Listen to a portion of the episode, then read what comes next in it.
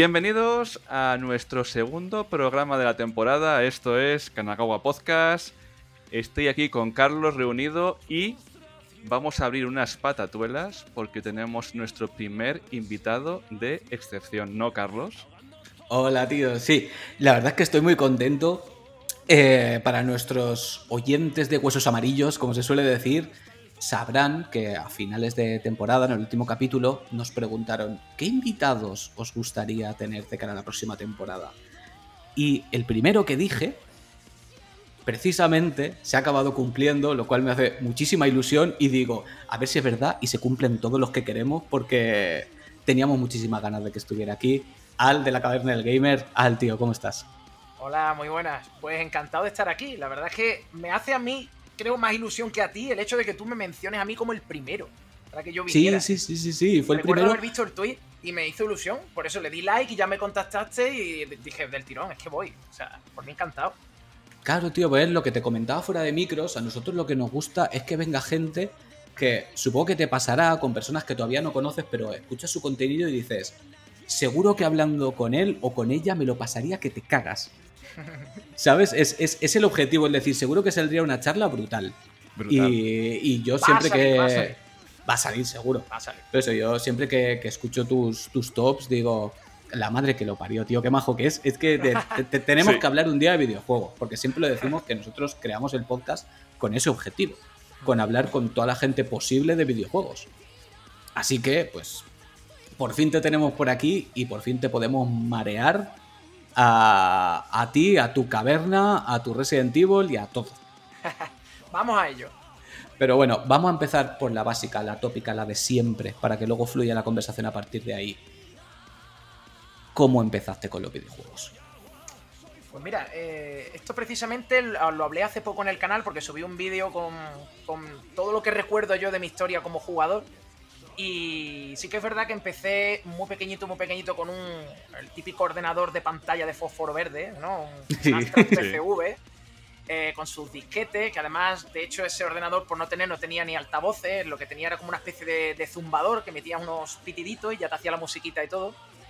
Eh, pero ya era muy pequeño, es decir, recuerdo haber jugado con eso, pero tampoco es como mi pasión. Mi pasión empezó con Mega Drive y con el primer Sonic, que mi hermano compró la Mega Drive ya cuando estaba dando los últimos coletazos y ya el Sonic pues te venía con la consola. Venían dos mandos, mm. el Sonic y tal. Y yo no sé cuántas vueltas le pude dar a ese juego, pero yo desde chiquitito cuando jugué a ese dije, esto es lo mío, esto me gusta a mí. Y ya de ahí en adelante, pues hasta el día de hoy, échale. O sea que ya tengo canas, así que... Pues habiendo empezado con la Mega Drive, asumo que de pequeñito serías más ceguero, ¿no? Eh, sí, de hecho yo la Nintendo hasta la época de... A ver, de portátiles sí, era, me gustaba la Game Boy y tal, pero a nivel de sobremesa mm. hasta GameCube no toqué una consola de Nintendo. Ya, pues sí que te, te, llevó tu tiempo, sí. Tristemente me perdí la Super Nintendo, me perdí la Nintendo 64, pero a ver, no había dinero para tenerlo todo en casa, había que elegir y mi hermano mayor pues era el que tenía la voz cantante. El poder. claro. Entonces a él le gustaba la Play y lo que entraba en la casa era la Play. Pues claro. no pude elegir. Pero oye, tampoco me quejo, ¿eh? Si te sirve de consuelo, yo en casa tenía la NASA en vez de la Nintendo, o sea que... La, NASA. que venía con ese Robocop mujer que era totalmente falsa con los cartuchos estos de 150 juegos. Ahí estaba Edu. Pero eran 150 juegos reales, ¿no? No, no, no. Eran 15 ah. repetidos y iban cambiando ah, colores. eso, era un clásico, era el regalo de comunión de, esa ah, época. sí. Sí, sí. es verdad.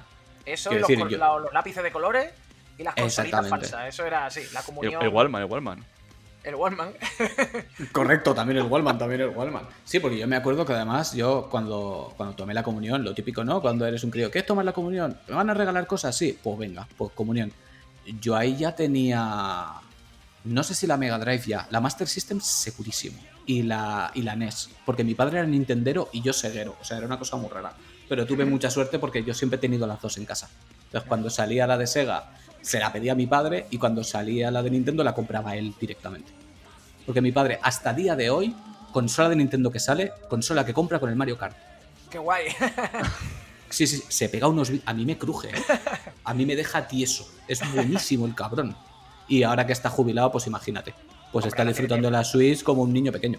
Pues ya ves, qué gusto. Pero, pero eso, yo era, yo era seguero en aquella época de la guerra de los 16 bits. ¿Sabes? Que yo tendría, yo qué sé, 12, 13, algo así. Yo, vamos, yo era de Sega. Y estaba súper solo, porque la mayoría de gente solía tener la Nintendo. Es verdad. Sí, sí. sí, sí.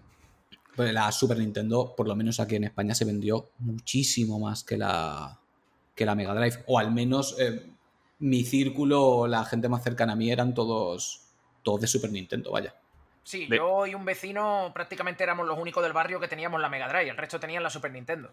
De Nosotros hecho, éramos los raros. ¿os acordáis cuando éramos pequeños y ibais a los bazares o a las jugueterías y estaban los juegos expuestos allí? Que la mayoría eran de Super Nintendo, de Nintendo y tal. Hmm. Ya tenías que irte para ver los de Sega. Yo me acuerdo que en mi ciudad, Sega solamente lo tenían en una tienda de electrodomésticos. Ojo ahí, Tenían en ¿eh? tiendas de electrodomésticos. Sí, sí. No, no habían tiendas dedicadas en aquel momento todavía. No, yo los compraba en un bazar que había en mi pueblo, que era el típico sitio que te encontrabas de todo, cables, te arreglaban relojes, no sé qué, y tenían una estantería de estas giratorias muy chiquititas. Y ahí Sí. tenían, pues por cada fila, pues tenían cuatro juegos de Mega Drive. Y tú veías ahí 16 juegos y se acabó. Eso era lo que había. Claro, Claro, además, que- como tenían el colgador este, ¿sabes? Los tenían ahí puestos como Eh, chorizos. Eso, eso. Uno había detrás gente- de otro, sí. Que había gente que lo mutilaba, que lo cortaba al llegar a casa. Y Sí. decías, ¿qué haces? No. Sí, sí, porque para eso, para, para a base de tu moverlo no lo partías, ¿eh? Eso había que No, no. darle fuerza. Que ¿eh? va, que va, estaba duro, estaba duro. Y hoy en día, cuando quieres comprar uno de segunda mano, casi todos tienen el colgador roto. ¿Qué hacía la gente con el juego de Mega Drive? Coño, pues con lo mismo que los de Super Nintendo, que llegaba tu madre, ¿sabes? Cogía el cartón, lo tiraba y te decía, toma Pues- niño el cartucho. Vale, ya puedes jugar. Sí, sí. Sí, pero eso lo hemos hecho todo, ¿eh? Porque yo ya, siendo ya más mayorcito con la, con la Game Boy Advance y tal, yo lo primero que hacía era sacar el cartucho y la caja y el manual iban a la, a la basura. ¿No sabes lo que me he arrepentido yo años después de eso? Sí, sí, sí, sí, sí. Yo, yo es que hasta de pequeño ya era maniático para eso, porque yo soy muy manías. Y yo hasta los, los cartuchos, o sea, las cajas de Mega Drive llevaban la pegatinita esta de Sega, Sí, pues, que era como, como, como el precinto, ¿no? Que en realidad no había Sí. ni precinto ni leches, Sí. era la pegatina y punto. Y yo la pegatina la quitaba y luego la pegaba dentro, ¿sabes? Como para que no se perdiera. Y los cartuchos de Super Nintendo igual. O sea, yo sacaba el cartucho, pero las cajas estaban todas guardadicas. Eh, ¿Qué pasó? Que luego se vendió todo para comprar la siguiente consola, porque es lo que hacías. Sí. La pasta. La, la- la cagada mía fue ahí, porque claro, sí, que comprábamos las dos, pero salía una nueva de Sega, se vendía toda la anterior. Todo y lo se de antes, claro. Correcto. Y cuando fue el cambio a, a PlayStation y, y Xbox y Dreamcast y todo esto, pues lo mismo. ¿Qué había por detrás? Pa- coño, para comprar la PlayStation 1 se financió con la Mega Drive. Li- literalmente. Mi PlayStation fue 1 buen- se financió con la Mega Drive. Fue un Fue un cambio bueno. Y, y- y choqueante. Me acuerdo que eso lo nombraste tú hace relativamente poco. O te lo escuché decir hace poco. El cambio que supuso el salto de, de Mega Drive a PlayStation, los que lo vivimos en la época, fue un Eso fue, puñetazo en sí. la cara, ¿eh? Sí. Yo creo que eso no lo he vuelto el- a ver. Esa sensación no la he vuelto a más tener. grande que ha habido es, es que es pasar de las 2D a, la- a las 3D. Es que es. Mm. Luego sí, de Play 1 a Play 2 hemos visto otro salto generacional bastante gordo, pero ya conocíamos las tres dimensiones. Correcto. Ahora, es que pasar de la Mega Drive, de jugar al Sonic y tal, todo planito, así, y de repente te llega el Crash Bandicoot y lo ves todo ahí tridimensional, me puedo mover para adelante, para atrás, para los lados. ¿Esto qué es? Sí, sí, sí. Yo, sí, sí. yo tengo el recuerdo de jugar en casa de un amigo, antes de tenerla yo, al. Hostia, ¿cómo se llamaba, tío? Tenía el nombre ahora en la cabeza mientras lo estabas comentando y se me ha ido. Fighting era? Force. Ah, Fighting Force. Ese fue el primer juego que vi yo en 3D. Que me dijo, mira, es como el Street of Rage, pero en 3D. Digo, hostia, vamos a jugar. Y yo lo flipaba. No lo he vuelto a jugar nunca. Probablemente si lo coja ahora me quiera arrancar los ojos. Pero en aquel momento yo me acuerdo que decía, esto no tiene sentido. De, O sea, de esto hecho, no tiene ningún sentido. a mí me pasó que yo tenía la Super Nintendo, bueno, la eh, NASA estas narices, y uno de mis juegos fetiche de, de Sega era el Jurassic Park Ah, de Sega. sí. O sea, me encantaba y siempre la quise por el Jurassic Park. Cuando llegó la PlayStation, esa demográfica del tiranosaurio en el fondo negro, sí. yo estaba horas y me decía mi madre y mi padre, pero, pero ¿quieres jugar a algo? Digo, no, mira, cómo, mira cómo se mueve el dinosaurio. Además con una musiquita muy tétrica, ¿eh? La demo... Sí. Que a mí me daba miedo. Yo era muy chiquitín por aquella época y a mí me daba... Yo ponía eso y decía a mi hermano, quítalo, quítalo, que me da miedo. Sí, sí, sí, sí. ¿Cómo se Y- movía, eh, el tiranosaurio? Buah, increíble, increíble. Y creo que también venía algo de peces o algo así también debajo del mar que decía. Sí, ¡Wow! sí, era una, una manta Una raya, manta. ¿no? O algo de eso. Sí, Una manta raya. Y luego Sí, se sí, veían sí. para decirte eh, que se pueden mover aquí de polígonos los que quieras. Sí, sí, Así sí. tienes todos los polígonos que te apetezca, que luego pues tampoco era tanto. No. Pero, pero, pero lo flipo. Coño, la mayoría de las sagas que hoy en día son icónicas son de ahí.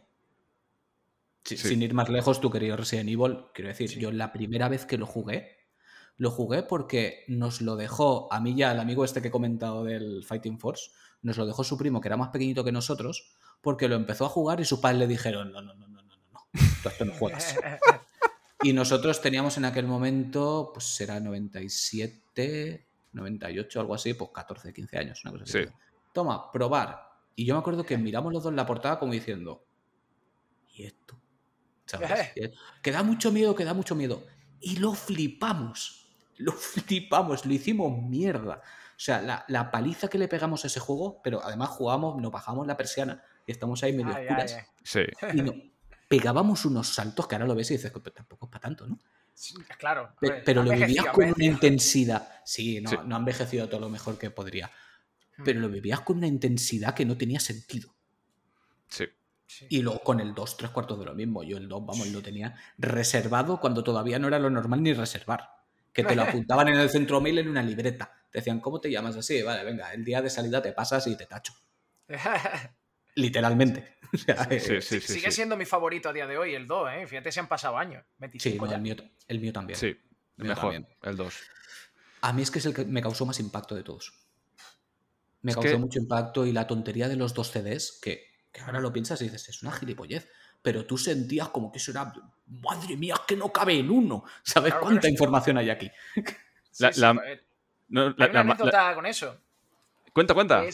Hay una anécdota con eso que es que resulta que eh, cuando estaban desarrollándolo, eh, cuando ya estaba el juego prácticamente listo, uno de los programadores le dijo a, a Mikami, que era el productor de- del juego, le dijo, oye tú, que es que nos hemos dado cuenta de que el juego no cabe en un disco, que es que cuando hemos ido a volcar el audio, es que se nos se desborda, esto no cabe. Hacen falta dos discos. Y claro, Mikami se quedó así y dijo, "Eh, pues no sé yo si Capcom lo va a autorizar. Y Capcom lo autorizó al final, aparte de porque era la secuela de un juego de éxito, porque decían que los jugadores iban a sentir que era un producto premium porque venía en una caja como un poquito más tocha, ¿no? Con sus dos discos, así y tal, y la gente iba a sentir que estaba ante como uno de los juegos más grandes que había hasta el momento, sin contar, por ejemplo, bueno, el impacto que ocasionaba Final Fantasy VII con tres discos, ¿no? Pues buscaban sí, algo sí. similar. La gente se va a comprar esto, va a decir, ostras, un juego de terror con dos discos, esto tiene que ser titánico. Y Capcom dijo, pa'lante. ¿Era más caro distribuirlo? Sí, pero la verdad es que no le salió mal la jugada al final. No, para nada, No, para no, nada. de- De hecho, yo creo que para la gran mayoría de fans de la saga es el, el, el más icónico, ¿no? El más, el más Hmm. bruto, es el que se llevó todo el impacto. De hecho, A ver, fijaros, Sí lo veo yo. de hecho, fijaros lo que consiguieron en PSX con los fondos pregenerados, la cantidad de riqueza que nos dieron, ¿eh? Porque tenemos la comisaría, tenemos ese fondo JPG en la cabeza. Tenemos de todos los eh, Final Fantasy de PSX, esos fondos, ese Midgar. Joder, yo no sé, yo no sé a quién se le ocurrió eh, hacer esa, esa mezcla, pero vamos, increíble. no es fácil increíble. hacer eso, porque la gente se cree que es el fondo plano y tal, pero claro, realmente hay varias, varias Capas. capas. como si fuera un Photoshop, porque el personaje pasa por delante de unas cosas y por detrás de otras. Correcto. Entonces realmente Sí, no sí, es sí. una única imagen, a lo mejor hay 10 veces la imagen solapada. Sí, sí. Es, es- es una movida realmente. Es que ha- hace nada lo estuvimos hablando cuando comentamos un poquito de Final Fantasy XVI y las quejas típicas de juegos lineales, no lineales y tal. Y digo, vamos a ver, que cuando era un fondo plano aquí no se quejaba nadie y no pasaba nada. Ya, ¿Sabes? hemos vuelto Sí. muy sibaritas, ¿eh? En- en- Demas- hoy en Sí. día. Demasiado. Pero yo creo que también tiene que ver con el que ahora muchísima gente juega videojuegos. Antes era una cosa pues, más, más acotadita, éramos menos. Entonces, pues tampoco éramos tan sibaritas como bien has dicho. Hmm. Era un, me lo estoy pasando bien, pues adelante. Ahora todo el mundo entiende videojuegos.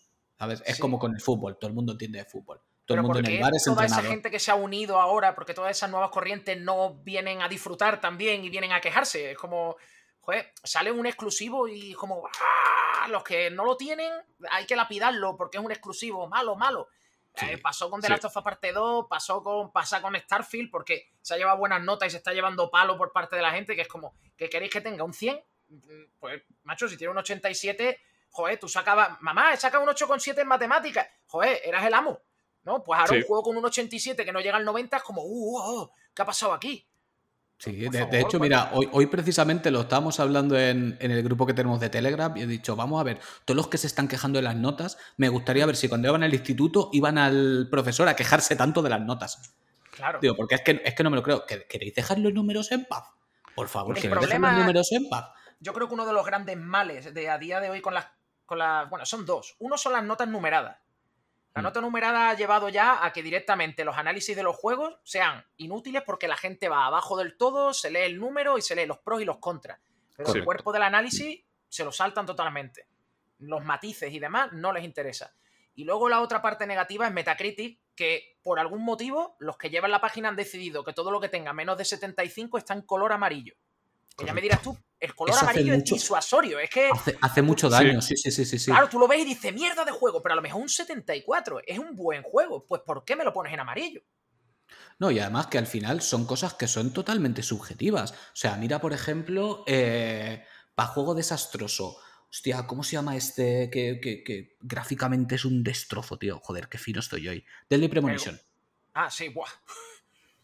Es, es- es- se ha convertido casi en un icono, ¿sabes? Y se Sí. cae a pedazos. Es que es un jodido desastre, lo mires por donde lo mires. Y se ha Sí. convertido en un icono. O sea, al final es la magia que le quieras sacar tú.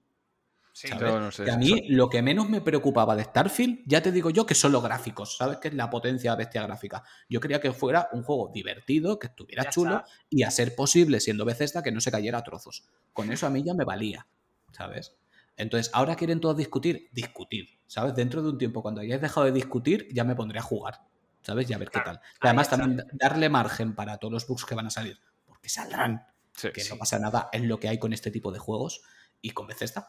Eh, coño, pues ya lo, lo juego cuando ya todos hayan callado y me lo pasaré teta y a disfrutar. sí. Es que a mí son, son cosas que me duelen, tío. Porque así luego pasan que hay joyas desapercibidas. Porque cuando salió Resident Evil 4 en su momento, todo el mundo quería ser Resident Evil 4. ¿Y qué pasa? Que salió uno de los mejores survival de la época, que es Cold Fear. sí. Se le tuvo completamente ninguneado, todo el rato comparándolo, diciendo que ya estaba superado. Y- de verdad que es buenísimo. Y luego me hace gracia porque te vas al, al Revelations, creo que es el, el- sí, el primer Revelations, y también te vas a un barco. Y dices, joder. Y encima de Ubisoft, ¿eh? que, que yo no sé cómo esa joya salió ahí. O sea, porque es. Sí, no, sí. A ver, no, no que sea mal Ubisoft, sino porque no es su rollo de juego, ¿sabes? Aparte del Zombie U y pocos más. Y, y te da pena, te da pena. De hecho, le he vuelto a conseguir solamente el, el CD de disco de Play 2 porque le tenía en PC y obviamente, pues como pasan las generaciones tal, eh, mi PC no lo mueve, pero ahora le tengo ahí para jugar en la Play, te lo vuelves a poner y dices, joder, es que es un juego muy bien pensado, o sea... Y te tenía lo mejores pierdes. controles ¿eh? que Resident Evil 4, que Sí, podías, podías moverte y apuntar a la vez, que Resident Evil 4 no te dejaba. sí, por. En el Cold Fear, tú mientras caminabas podías apuntar y eso molaba mucho, porque si te, se te acercaba un enemigo te podías alejar caminando hacia atrás. En Resident Evil 4 tenías que dejar de apuntar, el Leon se daba la vuelta de manera ortopédica, luego corre, porque seguía teniendo control tipo tanque. Sin embargo, a ver, el impacto que tenía Resident Evil, pues directamente todo el mundo hablaba de eso. Las Claro. portadas las llenaban con Resident Evil, no con Cold Fear, que era una IP que no conocía a nadie. Pues te Y puedes creer, y, y- igual ahora te da un infartito, Al. Eh, yo cuando jugué Resident Evil 4 no me convenció. Bueno, a mí no me convenció. entender. A, ver, quiero decir, me lo pasé, lo disfruté, Mm. pero eso que acabas y haces. "Hmm". Sí, También es cierto que yo era un enamorado de Dreamcast y a mí Code Verónica para mí es, eh, quiero decir, si me apuras incluso después del Resident Evil 2 te metería el Code Verónica. O sea, prácticamente es- está a ese nivel para mí. sí. Y fue como, pues no sé. Y mira que Leon me encanta, ¿eh? que es de mis personajes favoritos Sí, de la saga, por no decir el que más. Un poquito flipado, Pero- pero, sí, eh, es, Sí, es buen sí, sí. personaje. Sí, pero, un flipa- pero es flipado gracioso.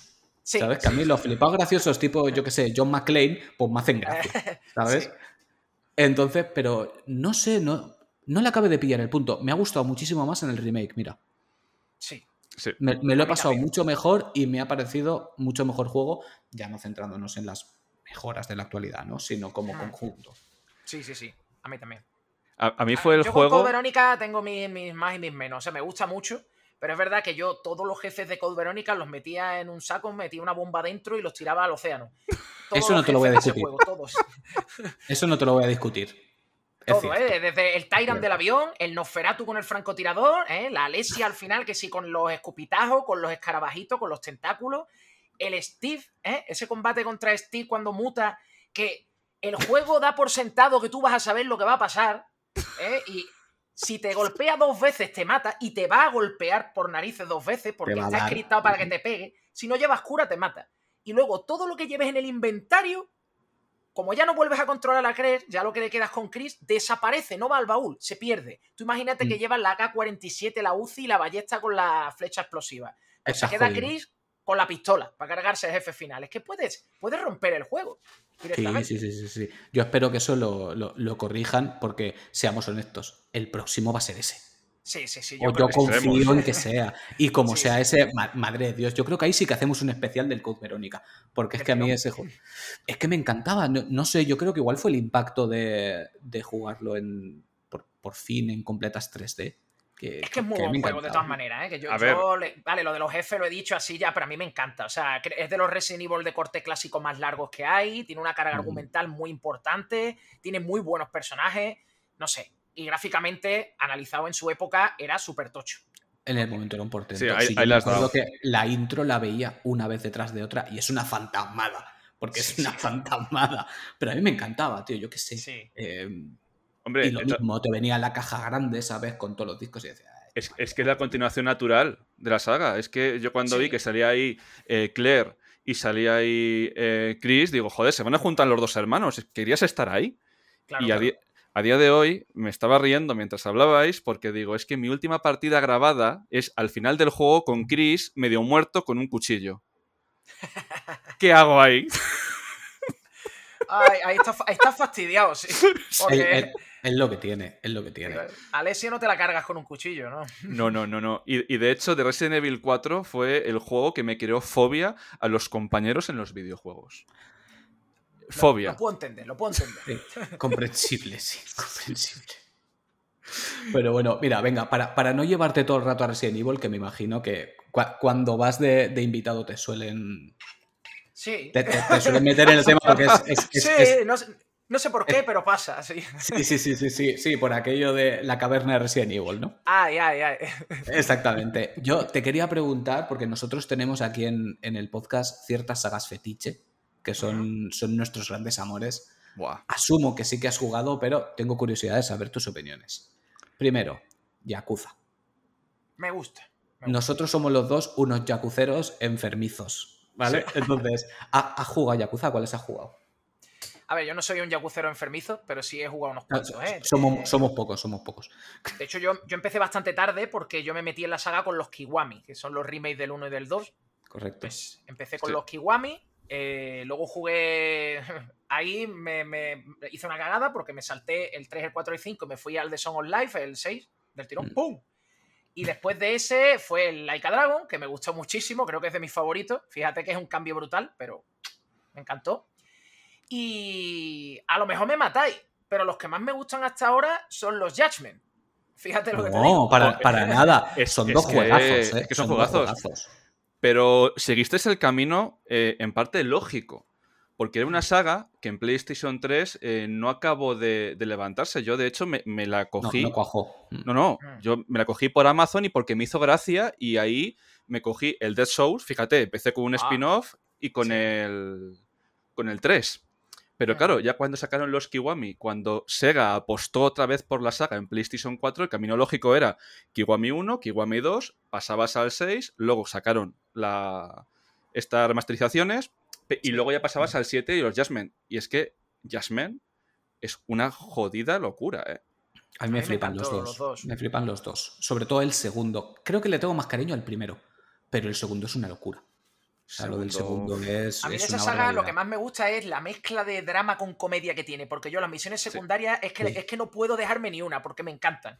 Es súper drama, que es un asesinato, hay una casquería, una cosa, y de repente te cruza uno. No, mira que el gato está ahí arriba, se me ha perdido, y está el gato colgado unas bragas de una señora, y es como. Ah, ya se me ha olvidado el asesinato. Yo lo que quiero es bajar al gato de las bragas. Es que es la magia de Yakuza, ¿sabes? Que de repente te están diciendo, no, tal, están abusando de mi hijo en el colegio, tal, tienes que defenderle, porque, a ver si averiguas, y de repente a mitad camino te aparece un calvo, mi peluca, mi peluca, coge mi peluca, y tú vas corriendo por la calle para cogerle la peluca al calvo. Yo os voy a hacer una pregunta, ¿cuántas veces sale en la saga los señores que van disfrazados de bebé en pañales, tío? Yo creo que me lo he encontrado por lo menos en dos juegos. Eh, eh, salen varios, salen varios. Que van así como de cosplay de bebé, ¿no? Y, se beben su lechecita en su biberón y van ahí con los dodotis. Eso, la, primera vez es un impacto. La primera vez es un impacto. ¿Qué pasa aquí? ¿Sabes lo que es lo perturbador? Que se lo dije a mi profesora de japonés y me miró mi serie y me dice... Esto es Sí, sí. Sí, sí, sí. Y, y, más cosas que tú no sabes. Digo, no quiero saber. Por favor. No, pero está, muy bien porque es una representación de Japón bastante fiel en todos los sentidos, porque son muy intensos y muy dramáticos, pero te lo combinan con este humor absurdo que tienen, que a mí, a mí me atrapa, es lo que dices tú, consigue que no me quiera dejar secundarias, es que las mm. quiero hacer todas. Todas. Y que en este que tengo un negocio de hostes, pues me hago mi negocio de hostes. En Laika Dragon, los dulces y chiván, vamos a hacer las mejores galletas del mundo. ¿Quién es mi presidente? Un gallo. Perfecto. Ahí estoy. Vamos a hacerlo triunfar. Es que es, que es superior a mí. Y lo que dices tú, Laika Dragon, sin ningún tipo de miedo, es mi favorito de toda la saga. Es mi favorito. Me pareció una barbaridad de juego. Muy buen personaje, Chivan, ¿eh? Sí. Sí, sí, sí, sí. Porque estaba ahí el miedo de sustituir a Kiryu y dices, mm. para nada. O sea, es, es, memorable. Es memorable. Es, que hubo miedo por Kiryu y porque Ichiban apareció primera, primeramente en un juego para móviles que apareció ahí. Ah. Entonces, claro, le dice la gente, ¿qué estás haciendo, Sega? Y Sega dijo, tú, tú, hijo, confía en mí. y bien, y bien. Confía en padre, que, ya verás. Pero mira cómo han traído a Kiryu de vuelta de todas maneras, ¿eh? que dijeron que el 6 era el último suyo y al final que si la secuela de Laika Dragon lo va, va a tener a Kiryu y a Ichiban y ahora el, este que se llama El hombre que borró su nombre, ¿no? que va a salir ahora también tiene a Kazuma Kiryu de nuevo, que tiene una pinta ese juego alucinante. Sí, sí, sí, sí, sí, sí, sí. Estábamos reservadísimo ya, porque además he pillado la, edición física de, Asia, que ya han confirmado que estará en castellano. Me daba igual, si hubiera estado en inglés, me vale. Pero encima va a estar en castellano, perfectísimo, para adelante. El juego que era menor, entre terribles comillas que hago con los dedos, hmm. que tiene una pinta ahora que yo lo estoy viendo, digo, es que va a ser de los mejores de la saga. Hmm todo lo que han ido enseñando, dicen, no, tal, es más corto que los demás. Y digo, más corto, vale. O sea, que en vez de 100 horas voy a jugar 60. sí, porque al final borras el mapa, lo haces todo, ¿no? sí, sí, sí, sí, sí, sí. Pero, pero por lo que decimos, porque te, se presta a eso. Sí, sí, sí. Consigue que todo sea divertido, no, no tienes misiones de, pues ves aquí, entregas esto y te vuelves y ya está. Todas tienen un porqué, todas tienen su historieta, más tonta o menos, pero todas tienen chicha. Entonces, pues, pues procede. Y, como comentabas, los dos de, de, Judgment a mí me parecen una barbaridad en todos los sentidos. Además, el personaje de, de Tak Yagami también le pillas cariño a la primera, enseguida. Sí. Y a Kaito, evidentemente. Kaito, hombre. Kaito, que es el único Yakuza de la saga al cual tú no le ves el tatuaje de la espalda. Es verdad. Es verdad, Kaito no se ha visto el tatuaje. Eh, dicen, dicen que es un pulpo, pero no se sabe exactamente. Hay teorías sobre el tatuaje de Kaito, ¿no? Sí, sí, sí, sí. Esto, top, top 10 teorías sobre el tatuaje de Kaito. Joder, macho, que hay teorías de todo, ¿eh? La verdad es que el fandom de la saga es que me, encanta, es una cosa que me fascina. Sí, sí, sí, no, es que puedes sacar un montón de cosas. Es que entre lo mundano eh, te meten cada hostia a, los sentimientos, porque yo, mira, siempre lo diré, el tema de la invocación de la niña, esta niña que te encuentras, que está, eh, que se salta al colegio para pedir dinero para el padre. Claro, yo, he conocido gente en Japón que le han cobrado por dos días de hospital ingresado, eh, medicinas y tal, 500 pavos. Claro, la niña está pidiendo dinero porque no es sanidad pública, pero te lo encuentras tan súper divertido y lanzando el dinero y dices, ¡guau! ¡Cómo mola!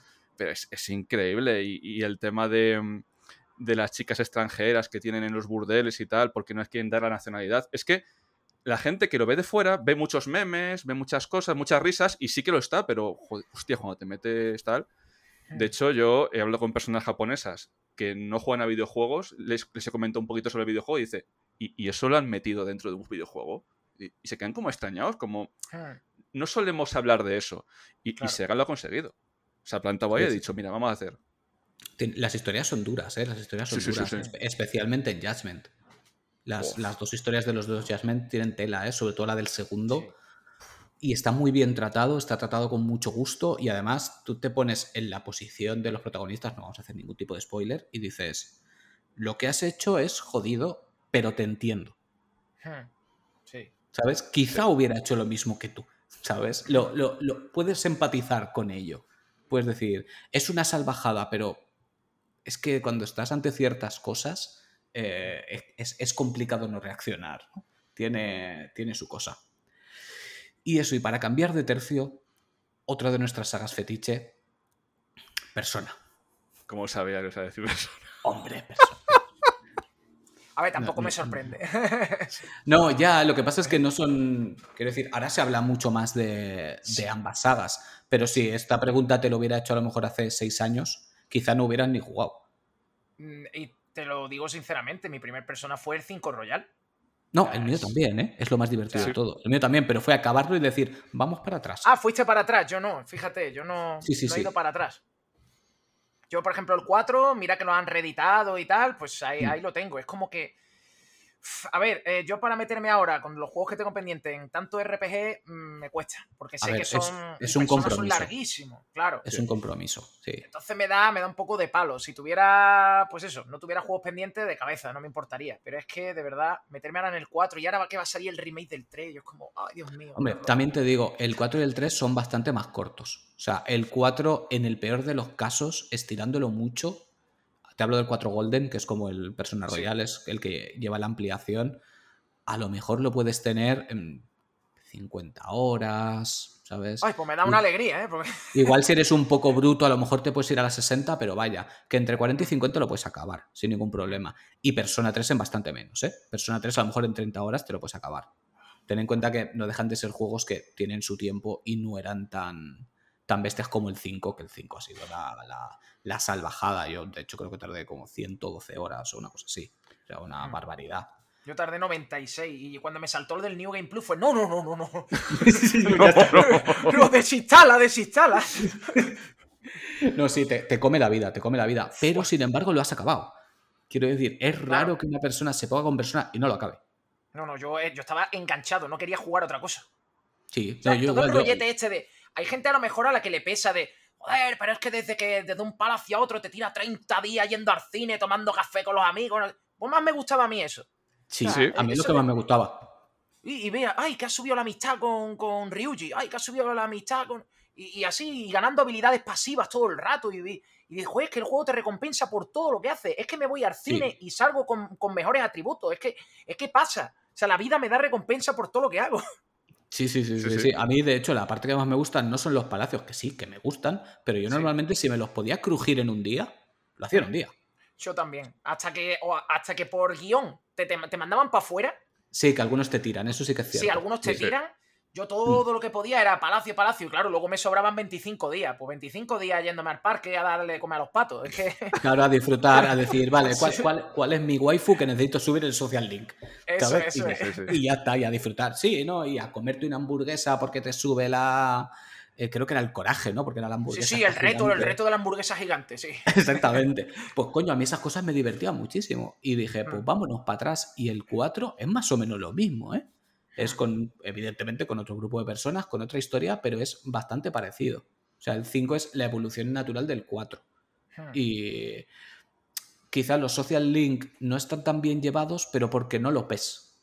Tú, por ejemplo, en el 5 te dicen, te ha subido, pues eso, el coraje, y tienes tu gráfica, y lo ves. Hmm. El otro te decían, te ha subido el coraje, y ya. Ya está. ¿Te lo imaginas? Y, tú vas probando a hacer ciertas cosas, yo qué sé, por ejemplo, hay personajes que si no tienes X coraje no puedes hablar con ellos. Entonces yo cada vez que me subía al coraje me iba a hablar con el personaje. ¿No tienes suficiente todavía? Bueno, pues nada, pues ya, mm. ya voy tirando, ¿sabes? Un poquito menos intuitivo, pero también normal porque es el juego anterior, o sea que tampoco... Correcto, no, sí, sí, pero vamos a ver que es una maravilla de juego. Ah, de hecho, a mí la historia del 4 la tengo ahí, ahí con el 5, ¿eh? Tampoco te creas. Que mi favorito sí que es el 5 porque también es como los Final Fantasy. El primero que juegas es el que mm, Sí, te marca más, claro. te Claro, marca de- más por, por eso. De hecho, es una cosa que nos tenemos que acostumbrar, que cuando descubres un juego nuevo y tiras para atrás, tenemos que acostumbrarnos a que cada juego es la evolución del anterior. Entonces, te vas a encontrar cosas que raspen, que es lo que Mm. pasó con, con Yakuza Isin, el juego este de samuráis. Que decía la Sí. gente, es que raspa. Digo, no, no, es que es prácticamente el juego de PlayStation 3. Es que desde ese punto hasta ahora la saga ha evolucionado un mundo. Sí, Entonces, claro. lo normal es que tal. Y de hecho, a mí me gusta mucho más la saga de Persona que la de Shin Megami Tensei. Dentro de que me gustan las dos, me gusta más ese tono desenfadado que ese tono de Sí. el mundo se va a destruir, tenemos que. y digo, vale, Pero sí. a mí lo que me pasó con Shin Megami, porque yo cuando me pasé Persona 5, yo me dije, ¡guau! A tope, a tope, Atrus, Sega, soy unos dioses, ¡ah! a todo para allá. Y cuando salió el remaster este de Shin Megami 3, el Nocturne, y Hmm. sacaron luego el 5 exclusivo para Switch, yo dije, todo para mí, venga, que me voy a meter. Y a- abandoné los dos. Para mí son juegos muy hostiles. O sea, Sí, son duros, son creo duros. me he Sí, sí, sí. acomodado tanto a Persona 5 que te premia por todo, que si tú le dedicas el tiempo mínimo, estás OP contra la mayoría de enemigos y demás. Mm. En el Shin Megami no, en el Shin Megami es que te revienta a todo el mundo, es que el, el enemigo más tonto te destruye. Y, y claro, Sí, sí. yo llegué con esa hostilidad y dije, yo no puedo, no puedo. Y Sí. ese juego pudo conmigo, tanto el 3 como Y eso, el que 5. el, no, es que no y eso que el 5 es el más amable de todos, pero el 3 te destroza, sí, sí, sí, el 3 te hace mierda. Horroroso. Eh, son, son duros, son duros, son, son muy japoneses, es. RPG hardcore, ¿sabes? Muy Para el jugador profundo, Sí.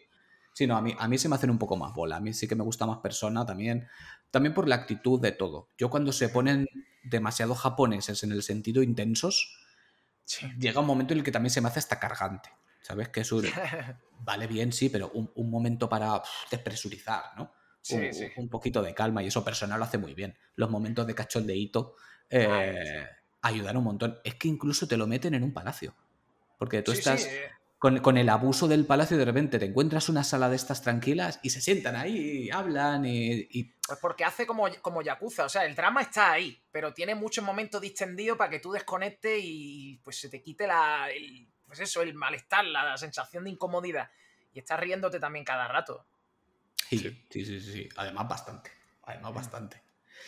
Y te iba a decir, em, ¿has visto el Nintendo Direct de el nuevo Super Mario Wonder? Hoy sí, sí lo he visto, sí. Eh, ya con tu, eh, con tu sonrisa me ¿eh? vale. Con tu sonrisa Estoy me vale. Sí, sí, estoy dentro. ¿Qué te, ha, qué te ha parecido? ¿Qué te ha parecido? No sé, me ha encantado. Eh, lo primero, fíjate que lo puse a todo volumen porque digo, va a haber alguien que esté hablando, pero yo quiero escuchar las voces. Y me han encantado las voces nuevas porque son nuevas pero familiares. Es decir, Sí. sigue siendo Mario. No dices tú, ¿quién es este extraño que está hablando? No. Los grititos de Mario y tal, ¡bajú! suena. Tiene su matiz, ¿no? Dices, no es Charles Martínez, pero sigue siendo Mario. Entonces, eso me ha encantado. El nuevo diseño de Yoshi no puede ser más adorable. Es una cosa. Sí. Es Ay, muy Dios bonito. Sí. Sí. Esto es los 90. Eh, Sí, sí. En lo del Mario Elefante, los power-ups nuevos me han encantado todos. Porque el del taladro. Es que yo no sé. ni- Mira, a Nintendo le pueden decir todo lo que quieran. Que son unos carcas en política de- a nivel de precio, todo este rollo. Es verdad.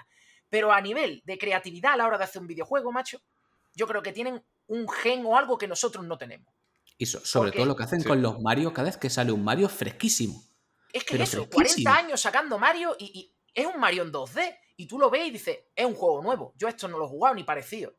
Hmm. Solamente creo que la estaban cagando con la saga New Super Mario, que es verdad que era la más clónica entre sí y ya Hmm. cansaba un poquito. Pero este, dices tú, vale, vuelve a ser un scroll lateral en 2D, pero es que todo lo que hay aquí es nuevo, es que todo es nuevo. Sí.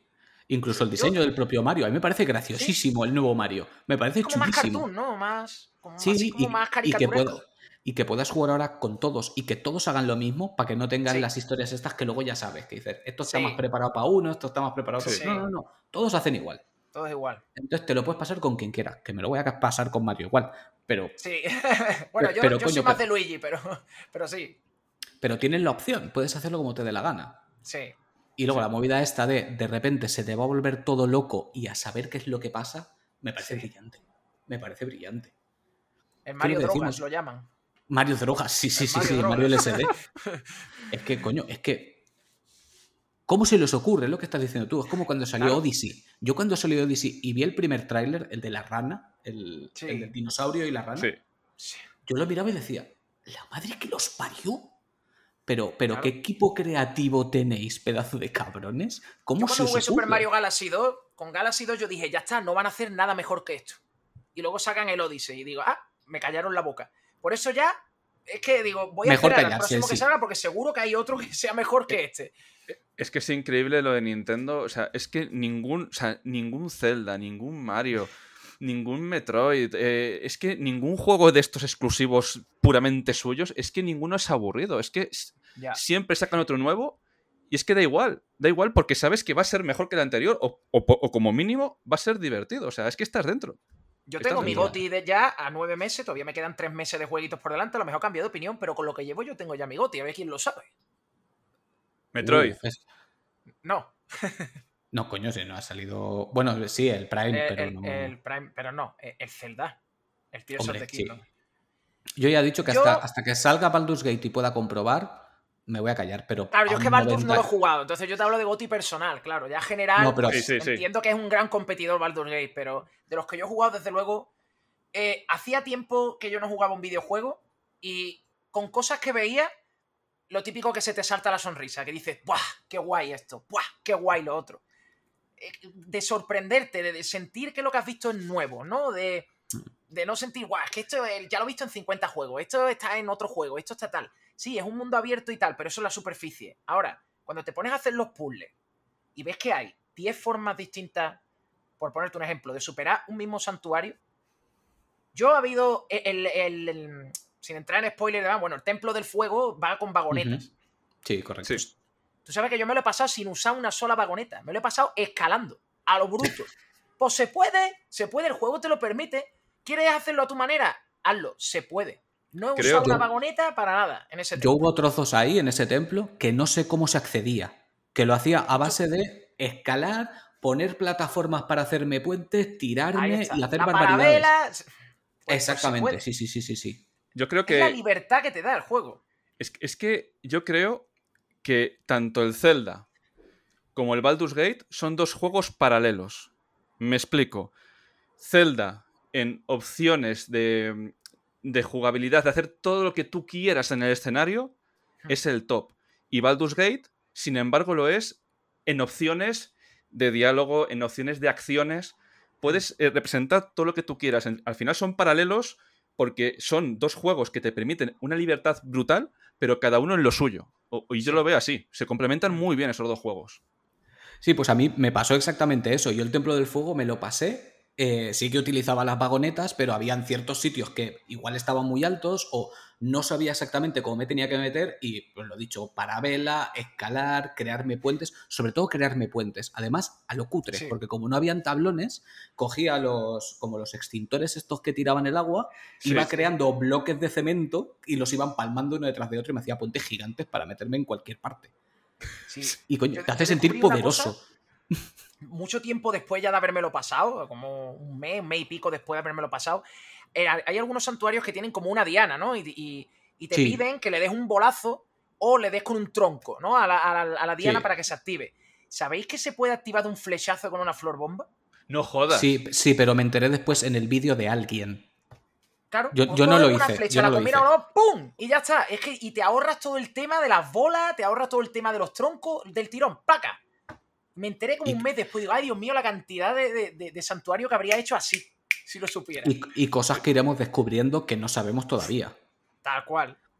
Porque es que además hay algunas cosas que yo ahora estoy ya en modo, en modo guía para conseguir el 100%, pero ya ratitos. Yo la historia principal ya me la acabé, pues eso ahora igual un mes y medio, dos meses, no me acuerdo. Y, y hay algunas cosas que las lees y dices, es que esto no puede ser. Pero literalmente de no, necesitas 10 estacas, una empalmada con otra, las tienes que colocar aquí y cuando el sol salga a esta hora, entonces las clavas y se activa Sí. una compuerta y dices, ¿y eso dónde lo pone? ¿Cómo, cómo se supone que tengo que descubrir esto yo para saberlo? sí, sí. Igual que no sé si a ti te habrá pasado que el tema del subsuelo, a mí al principio me parecía un coñazo y luego me tiraba horas ahí dentro investigando Sí. y haciendo y buscando atuendos, porque ahí Sí. hay de todo. Sí, Sí. sí, hay de todo. Yo al principio me aburría un poco, hasta que al final tenía casi todo hecho ya como en la superficie y dije, venga, vale, voy a dar otra oportunidad al subsuelo y tal. Joder, me tiré días, en plan que, que solo estaba ahí. Dije, venga, yo Mm. tengo, que tengo que encender todas las florecitas de abajo para que esté todo iluminado. Y cogí un pique con el subsuelo que, vamos, que no me sacaba de ahí nadie. Yo creo que nos pasa mucho, ¿eh? que al principio Sí. es como, "Ah, no estoy yo muy Eh, seguro. Y, y luego te engancha. Tiene algo que engancha mucho más que las islas, a mí. Yo me Sí. he pasado más tiempo en el subsuelo que investigando las islas. Yo Son muy también. Sí, sí, la parte de arriba del cielo es un poquito más... Bueno, Eso sí, ya. no está sí. mal, no está mal, pero no me gusta tanto. Mm. No, y aparte luego también tienes el juego este de para ir descubriendo santuarios. Sabes que si encuentras una, una semilla de estas que hay abajo, se sincroniza con el santuario que está arriba. Entonces Sí. tú vas viendo los huecos. Dices, vale, Sí. aquí tengo santuario, pero abajo no tengo nada, tengo que bajar a esta altura más o menos. Y te, y te vas marcando en el mapa, que eso a mí, de estos dos últimos celdas, me flipa. El tener que hacerme las coordenadas yo. Sí, sí, sí. O sea, lo de yo las lo conversaciones mucho, con pero- los NPC que, que a lo mejor te encuentra uno y te dice, allí hay un santuario por donde está el sol. Pero es que si está el día nublado, te dice, bueno, es que ahora está lloviendo, pero cuando está el sol fuera, por allí hay un santuario. Y dice, pero vamos a ver, o sea, en función del clima cambian las conversaciones con los NPC. Sí, Sí. sí, sí, sí. Es que, mm, de verdad, yo lo siento mucho, pero aquí me sale la vena fanboy de Nintendo y es que, eh, de verdad, los tengo Es que que querer. normal, Porque es que son normal. pequeños detalles, como lo- las típicas collimadas de Metal Gear, que dices tú, esto nada más que se le ocurre a este tío. Pues ese tipo de detalles, que son chorradas, pero una detrás de la otra, y tu Mm. madre mía, es que han pensado en todo. No, y además, lo, lo- lo que decimos, que no te marquen un punto en el mapa, que no me hagan la de Ubisoft. Te cruzas con un NPC, no, si te vas a este monte, verás que hay un sitio con dos árboles cruzados, pues si Ahí. vas allí por la noche, pasa algo. Sí. Y no te está diciendo nada, tú tienes que decir, hostia, cerca de aquí un monte con árboles cruzados, vamos a mirar. Claro. ¿Sabes? Sí. Y tú vas subiendo por ahí, de camino te encuentras un santuario, te encuentras unos ciervos, dices, anda, mira, este caballo me gusta, pues lo voy a domar y me lo guardo. Y te pierdes y luego vuelves y dices, mierda, ¿dónde estaba el monte este? Y se te come las horas. Es que el tema de los mundos abiertos, entre comillas, de Ubisoft, yo el, el ver un mapa y empezar a ver iconos por todos los lados, me- se me empiezan a poner los ojos para atrás Sí, y digo, no, por favor. Y encima, encima son mierdas. Y dices, eh, una fotito, una plumita, dame cosas que, que, que sean interesantes, yo qué sé, un atuendo, eh, una espada, algo, o sea, algo que vaya a utilizar y no que sea eh, una nota así, y con cuatro cosas escritas, que- no sé, no sé, de verdad. O sea, optimizar el, tiempo de juego. El Zelda se burla de eso porque lo de, la, lo de las caquitas de color es como Oh. un- una burla a los coleccionables inútiles. Pero cuando Sí, consigue en el, en el Tears of the Kingdom ahí creo que son mil cagadas de colos. O sea, si encuentras Mm. los mil colos, te dan una caca de colos grande, igual que en el Breath of the Correcto. Wild. Es que han repetido Sí, el chiste. Sí, sí, sí, sí.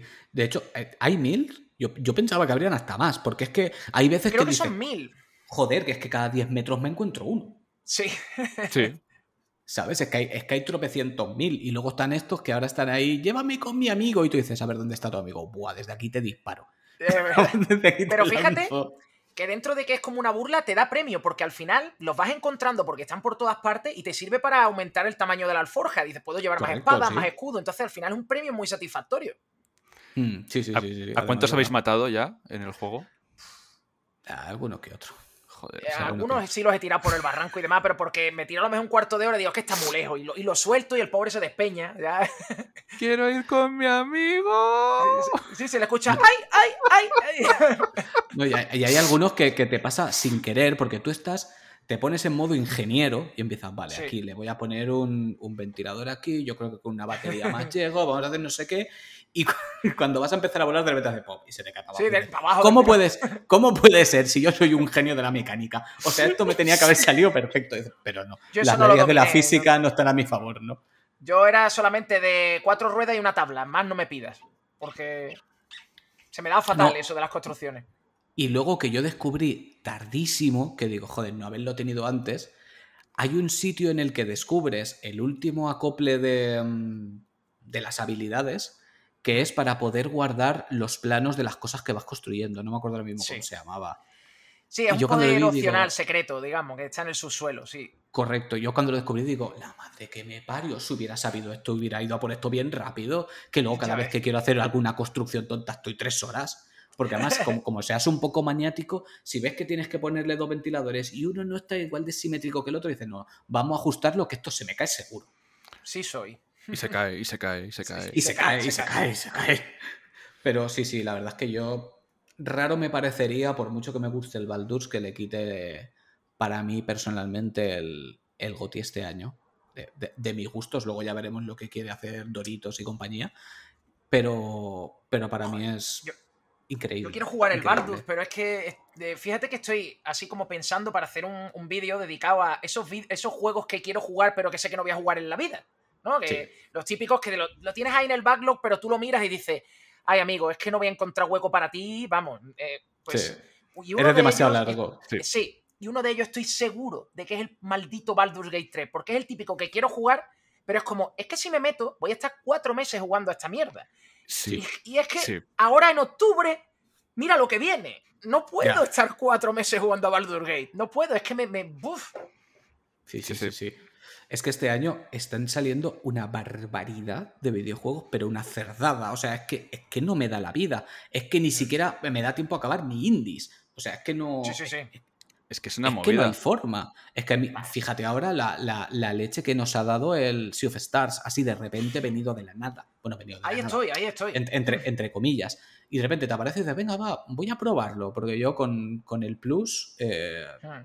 Lo tenía en el, en el tier. Y digo, venga, va, lo voy a probar. Voy a, voy a echarle un rato. Sí, echarle sí. un rato. Sí, un, un- un rato largo. Un me ha enganchado. Me ha 12 enganchado, horas llevo yo. dicho- y- Hostia, pues ya 12 lleva más que yo, lleva más que yo. Es que poco se habla de crear contenido, jugar y la cantidad de juegos pendientes que hay ahí. O sea, Uf. uff, Sí. uff. sí. Dices, ¿has jugado a esto? Dices, no. no, Además, ¿cuándo? yo una cosa que, que intento combatir mucho con el tema es eh, de los videojuegos el FOMO, ¿sabes? Es decir, Hmm. Eh, yo si hay un juego que acaba de salir y lo tengo que aparcar para dentro de tres meses porque no me da la vida, lo voy a aparcar porque yo sé que si me lo empiezo voy a jugar dos horas y lo voy a abandonar. Me da igual no estar en la onda, es decir, no estar en el momento exacto para comentarlo por Twitter. A mí Starfield no me da para estar en el momento exacto. Pues si lo tengo que jugar dentro de tres meses, tres meses. Pero yo ahora he escogido el Sea of Stars en la lista y tengo que ponerme con ese, no quiero otro. Cuando acabe con ese, entrará otro. Pero esto de, no, ahora un rato con este, un rato con otro, un rato con otro, es que al final, a mí eso por lo menos me agobia. Sí, sí, sí, sí, agobia muchísimo. Sí. Nosotros eh, somos los, los antifomo. De hecho, tenemos un programa en concreto que se llama. Creo que es. ah, ¿Tienes ¿qué quieres tiempo para jugar? ¿Tienes tiempo para jugar? No me acuerdo ni del nombre de mis propios programas. Que hablamos precisamente de eso porque te llega a generar ansiedad. Y dices, es que no puede ser. Tienes que jugar a lo que te nazca jugar. Y si eso implica rejugar un juego que jugaste hace tres años y te apetece, pues lo coges y que le den a los demás. Si es un hobby, joder, es para disfrutar. Sí. Si estamos jugando porque toca, ya no estás disfrutando todo lo que podrías. Es más, a veces juega en contra del videojuego. Sí. Sí. Que eso sucede. Yo ha habido juegos que, igual que películas, igual que series, que no los he visto con la misma perspectiva un tiempo después, porque igual cuando lo pillé no era el momento para ese juego. Igual, yo que sé, era un juego muy sentimental y yo en esa época estaba bajonero y no le no lo vi con los mismos ojos. O yo que sé, o todo lo contrario, o estaba tan feliz que eso no me entraba. No sé, todo tiene su, su momento. Y yo, sí, todos tenemos nuestra lista de la vergüenza de juegos empaquetados, sin desprecintar que ya veremos qué días se abren. Sí. Sí. Pero es cuando tú miras la estantería y dices, te toca. ¿Sabes? Es tu Uf. momento. Ahora, ahora, ahora te vienes tú conmigo porque ahora es cuando me apetece jugarlo. Y pasa, o sea, simplemente hay que tener paciencia y ya está. Sí. Sí, sí, sí, sí, sí, sí, claro. Y pues muchas veces pues dices, pues mira, no me lo voy a comprar ahora, me espero un poquito porque sé que no voy a jugar y Hmm. ya cuando se baje de precio lo compro. Es- Con los que es- sabes que van a mantenerse, porque también sabemos que últimamente hay ciertos juegos que dices, como no lo compres rápido, me voy a quedar sin jugar. Baten Kaitos, ¿no? especialmente, especialmente con Nintendo. Sí, bueno, Baten Sí. Kaitos ya lo había reservado, pero sí, evidentemente, no. Baten Kaitos será de los que, como no lo compres de salida o en el primer mes, olvídate. Sí, bueno, piensa que juegos exclusivos de primera línea de la Switch, como Xenoblade Chronicles 1 y 2, están descatalogados por Nintendo España. Totalmente, sí, sí, sí. Y el 3 le va a pasar, porque si le ha pasado al 1 y le ha pasado al 2, pues el 3 va a pasar. ¿Cuándo? ¿El año que viene? Puede ser. ¿Dentro de cuatro meses? No lo sé cuándo será, pero va a pasar. Pero pasará, sí. Ya se ve poco, de hecho. Ya se empieza a ver poco. Claro. ¿Sabes? Esto, mensaje para la audiencia. Si tenéis ganas de jugar Xenoblade 3, ten push fugit. ¿Sabes? Sí. Un mensajito. De, Exacto, ahí queda. Es, una putada, porque yo cuando salió la Gamescom eh, estaba esperando varios juegos. El Persona 3 en físico, el Gran Blue Fantasy también en, físico y tal, y el Tekken, y resulta que... que tú eres súper fan de Gran Blue Fantasy, es verdad. Cuando lo vi me acordé de ti enseguida. Claro, pero es que me lo sacas... me lo sacas la misma semana. 280 pavos en videojuegos. Es que no va a pasar, tío. E, es que hay un año entero para comprar cosas, o sea, para sacar lanzamientos. Es que una economía mm, de mileurista, es que no puedes. Y no puedes un mes, otro mes. Y dices, no puedo. Luego, claro, luego hay juegos que cuando tú, tienes que eh, elegir, pues claro, luego hay juegos que no se venden, obviamente. Me sacas 3, 4, 5, 6 lanzamientos en un mes. Yo te voy a poner un ejemplo eh, de tres juegos que salen en tres días. Ay, Dios. Dos de ellos el mismo día, ¿vale? Nos vamos, bueno, más, más, venga, más, en una semana. Nos vamos al 13 de octubre. Y el 13 de octubre tienes, para, para los Nintenderos y para la gente Play 4 que no lo hubiera jugado antes, tienes el Red Dead Redemption en físico para la Switch. Pero es que también el 13 sacan la trilogía de Batman Arkham para la Switch. Te vas al 17 de octubre y te sacan el, el Sonic Superstars y te vas al 20 de octubre y te sacan el Mario Wonder y el Spider-Man 2. ¿Cómo te queda? Eso en una semana. Vale, me acabas, de romper la vida porque no me acordaba que el, que el Spider-Man 2 sale a la vez que el Mario Wonder. El mismo me quiero, día. Me, quiero morir ahora mismo. Yo lo siento mucho, lo adelanto ya, trepamuros, te vas a esperar. Se, viene, Mario, se, viene Mario LSD. Sí, sí. Y luego vete una semana después que sale Alan Wake 2 y a principio de mes sale el Alone in the Dark. O sea que si te pones a sumar ya, es que el mes de octubre es una locura. Que mira, por cierto, por cierto, creo que fue ayer o antes de ayer, te, te, miré con odio hacia la pantalla, ¿sabes? Hacia mi tele, porque descubrí una cosa de la cual no tenía ni idea. De esto que dices, yo sé un montón de videojuegos, no tanto como tú te crees. No sabía que Control era secuela de, de Alan Wake. No, lo he no lo he jugado, Control, no lo he jugado. ay, te lo recomiendo, ¿eh? O sea, ay, te lo voy a meter en la lista, pero. no, no es el típico que lo, que lo tengo en la lista, además. Creo que está en el, en el Plus, si no me equivoco, está por ahí. Probablemente, lo, probablemente lo juegue de ahí. Eh, si veo que me gusta, ya lo compraré físico también, que a mí me gusta tenerlos en físico. Pero vaya, y dije, me cago en la puta. Digo, lo voy a tener que jugar antes de que salga Alan Wake 2, no jodamos. O sea, me tengo que enterar, porque igual luego pierdo el hilo de cosas. A ver, es que tiene un DLC que se llama AWE, que precisamente conecta con Alan Wake 2. Lo cuentas, lo cuentas. Lo cuento, lo cuento, claro. Y a ver, claro, pues, ¿puedes entender Alan Wake 2 sin control? Sí, han dicho los de Remedy que no hay problema, pero claro, cómo somos los jugadores, nos gusta contexto, nos gusta el contexto, ¿no? Entenderlo todo lo máximo posible, cómo nos gusta el lore y todas estas paranoias. Hombre, sobre todo si es un juego que te gusta, porque a mí Alan Wake me gustó mucho, de hecho el remaster lo he comprado, o sea... Claro, es que tiene un universo muy guay, así como muy de expediente X, ¿no? De ese rollo de serie B noventera. Sí, pues sí, pues claro, pues yo cuando me enteré dije, mierda, ¿sabes? Así que ya sabéis, los que no estéis suscritos a la caverna del gamer, que seréis poquísimos, eh, ya estáis yendo corriendo, porque aquí este señor hace unas tareas de investigación que son sobrehumanas, porque yo digo, te tiras más tiempo segurísimo investigando como un cabrón, más que locutando o editando, ¿no? Seguro. Hay veces que sí, yo aprendo haciendo mis vídeos. O sea, no te creas que yo soy tampoco una enciclopedia andante. Yo voy aprendiendo cosas también y las voy almacenando. Entonces, la mayoría de las cosas que voy sabiendo es porque las voy aprendiendo y luego voy y las paso a un vídeo. Yo aprendo mucho con, el, con esto de, YouTube, la verdad. Con los vídeos. Sí, porque muchas veces te, guías por preguntas que te hace tu audiencia de, oye, ¿por qué no haces un top sobre estas cosas? Y entonces ya investigas y descubres, claro. Eso es, busco información y digo, anda, mira, pero si este juego tenía esta cosa, anda, mira, tal. Y eso al final es aprendizaje mío también. Ya luego yo mm. se lo transmito a la gente y es como que aprendemos dos, primero yo y luego la, luego la gente. ¿Te acuerdas así de alguno que al investigar te rompiera la cabeza de decir, hostia, esto sí que no me lo esperaba? De, cualquier cosa. de, tus investigaciones para, para los vídeos? A ver, yo recuerdo, a ver, cuando estaba haciendo los lores de Dark Souls en su día, yo sí recuerdo que yo cuando me lo pasé por primera vez, yo pensaba que la historia era una mierda. Yo era, ¿esto, esto qué es? Esto no sé qué. Y cuando iba indagando, iba haciendo todas las conexiones, ¿no? Iba hilando las cosas. Decía, pero qué genialidad es esta. O sea, que, que yo flipaba. Porque hacían las conexiones, todo encajaba de una manera que las conexiones de historia eran similar a las conexiones del mapa. Era como que todo estaba súper enrevesado, pero a la vez todo conectaba súper bien. Y Mm. recuerdo que con la etapa de, de Dark Souls me pegó fuerte en YouTube por eso.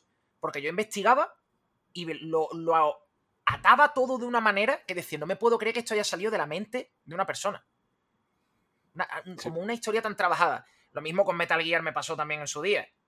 Tampoco me podía creer que un tío fuera guionista de una saga durante treinta y pico de años, que lo hilara todo de esa manera y que hiciera esas barbaridades.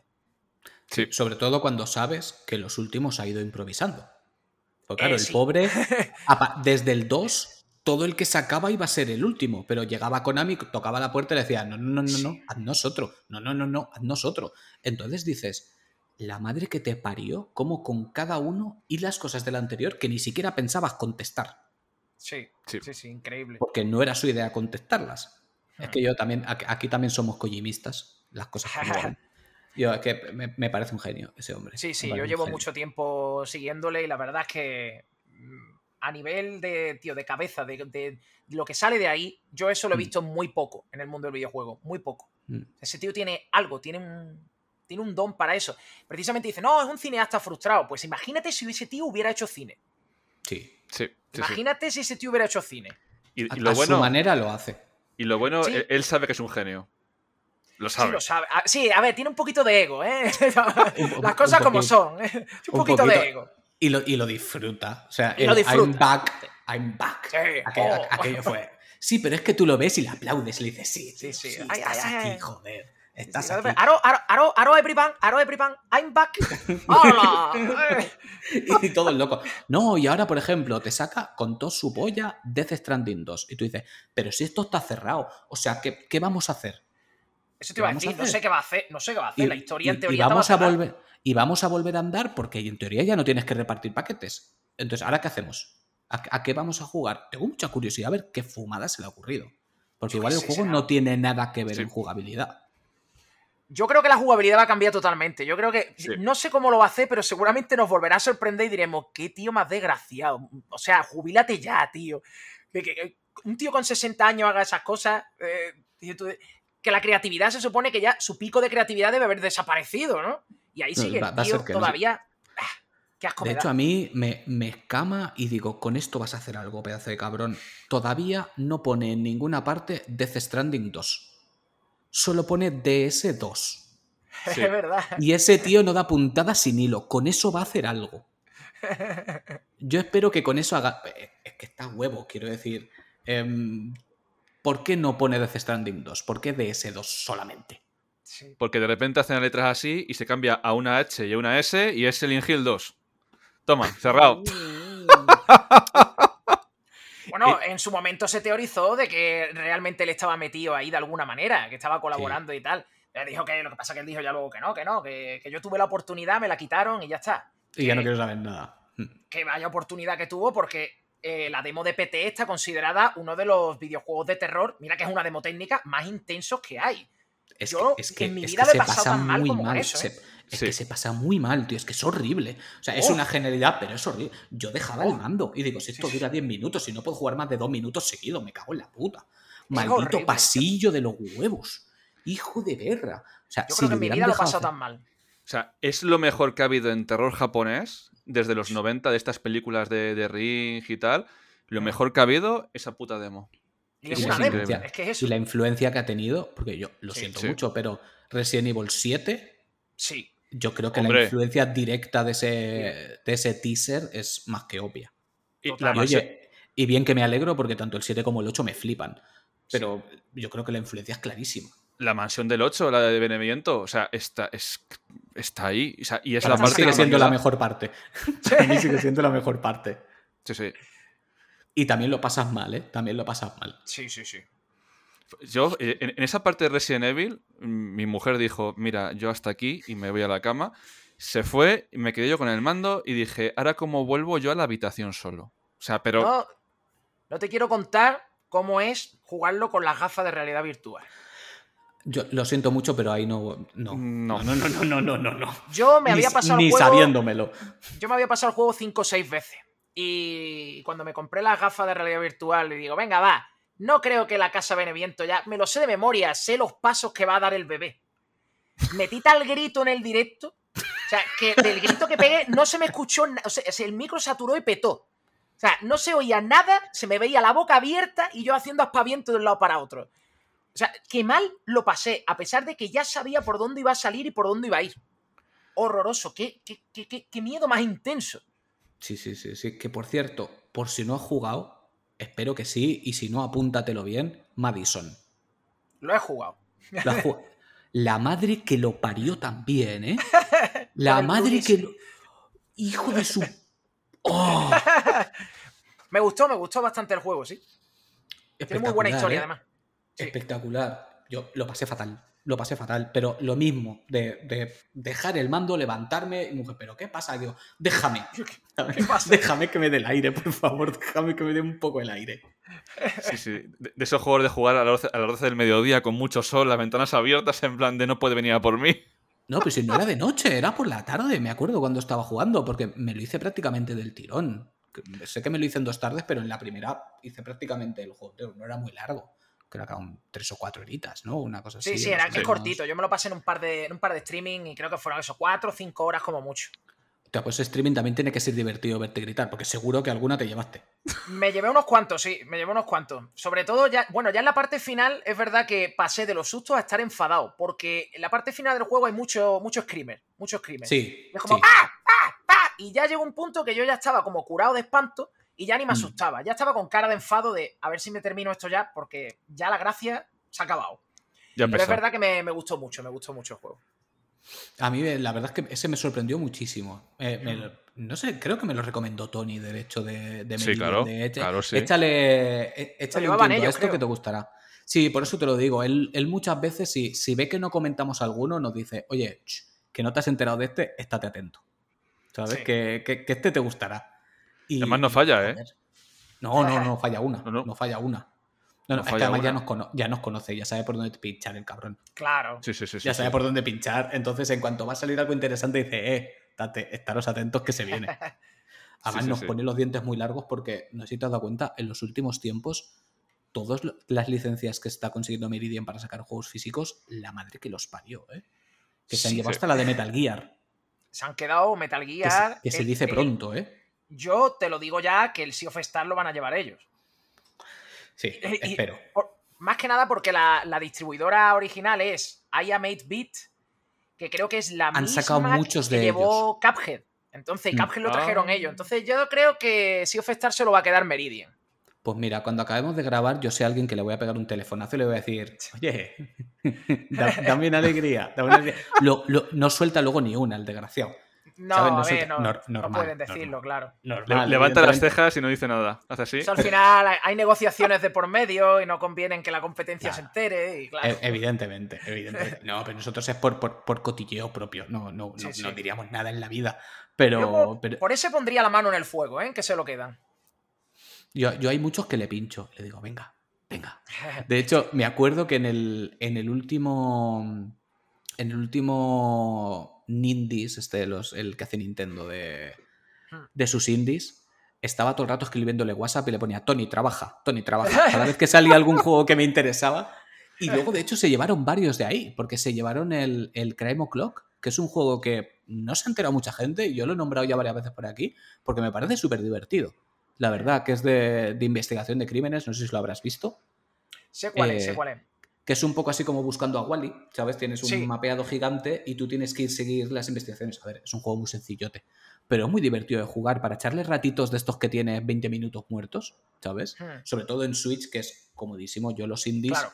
la gran mayoría eh, los suelo jugar en Switch porque como que se presta mucho al al indie, ¿no? A mí me, me hace también. mucha gracia jugarlo ahí. O los juegos pixel art, por algún motivo, me siento más cómodo jugándolos ahí. A mí me pasa Sí. que juego mucho, juego mucho portátil con la Switch. Entonces, yo personalmente el pixel art en una pantalla más pequeña, para mí es como más. Como, como más su ecosistema propio, ¿no? Por decirlo así. Sí. Sí, Y lo, sientes que le pertenece más, sí. Mira, yo tengo el Game Pass, por ejemplo, el PS Plus no, porque con la subida de precio me he dado de baja, ya. Entonces, pero con la, el Game Pass lo sigo teniendo. y está dentro del Game Pass, pero me lo he pillado en la Switch porque es que sé que iba a jugarlo más ahí. Porque yo me tiro ahí en el sofá mirando para el techo, me pongo la Switch ahí y todo el rollete pixel art mm, me lo devoro en la Switch, siempre. Eso es verdad, ahora que lo has dicho, eh, menudo palo nos hemos llevado todos con la subidita del, del Plus. Pues yo tengo el tier más alto porque en su momento para la renovación dije, venga, va, lo pruebo y tal. Eh, ya te digo yo que de baja no me voy a dar, pero no me voy a quedar en el tier más alto. Eso garantizado, porque dices, hostia, menudo palo nos habéis pegado, ¿eh? Menudo palo nos habéis pegado. Que Sí, se sí. dicen las cosas buenas, pero las malas también.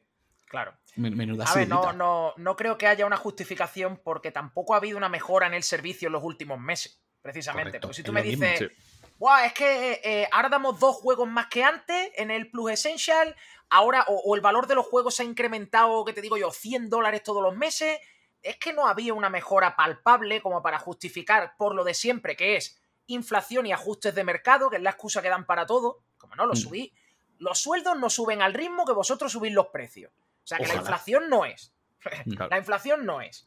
Esa es la excusa que dan. Y claro, luego ves que realmente tienes lo mismo, pero pagando más. ¿Hasta cuándo vamos a tragar? Porque ahora Xbox me sube la consola, me sube el Game Pass. Ahora Sony me sube el PS Plus y me sube la consola. Luego llegará Xbox y dirá, no, no, es que yo también lo voy a subir. Sí. Nintendo ya tiene la puerta abierta para subir el Switch Online, porque los demás han subido los servicios online. Y así Mm. mareando la perdí unos y otros. ¿Y quién pierde? Nosotros. Siempre perdemos nosotros. Ca- Casi seguro que con la nueva Switch te meterán consola virtual más avanzada, yo que sé, ya nos Apuesta vamos a. GameCube o nos vamos a algo y Sí, sí. subidita. Es Ah, que ah. ahora te incluimos esto. ¿A vosotros nos pasa que bajáis a comprar y os paráis delante del aceite como a llorar? Hostia, el aceite. ¿eh? Sí, porque el otro día tuve que comprar garrafita de 3 litros y me quería morir. Sí, Sí, sí, sí. estaba Sí, yo de rodillas en el Mercadona diciendo ¿por qué? Lo Sí, del aceite sí. es un meme, pero es un meme de verdad. Es de los que sí. de verdad. Lo del aceite es es, doloroso, dramático, ¿eh? sí. Es doloroso, sí, es doloroso. No, si yo lo estaba pensando ahora, yo el año pasado tuve subida de sueldo.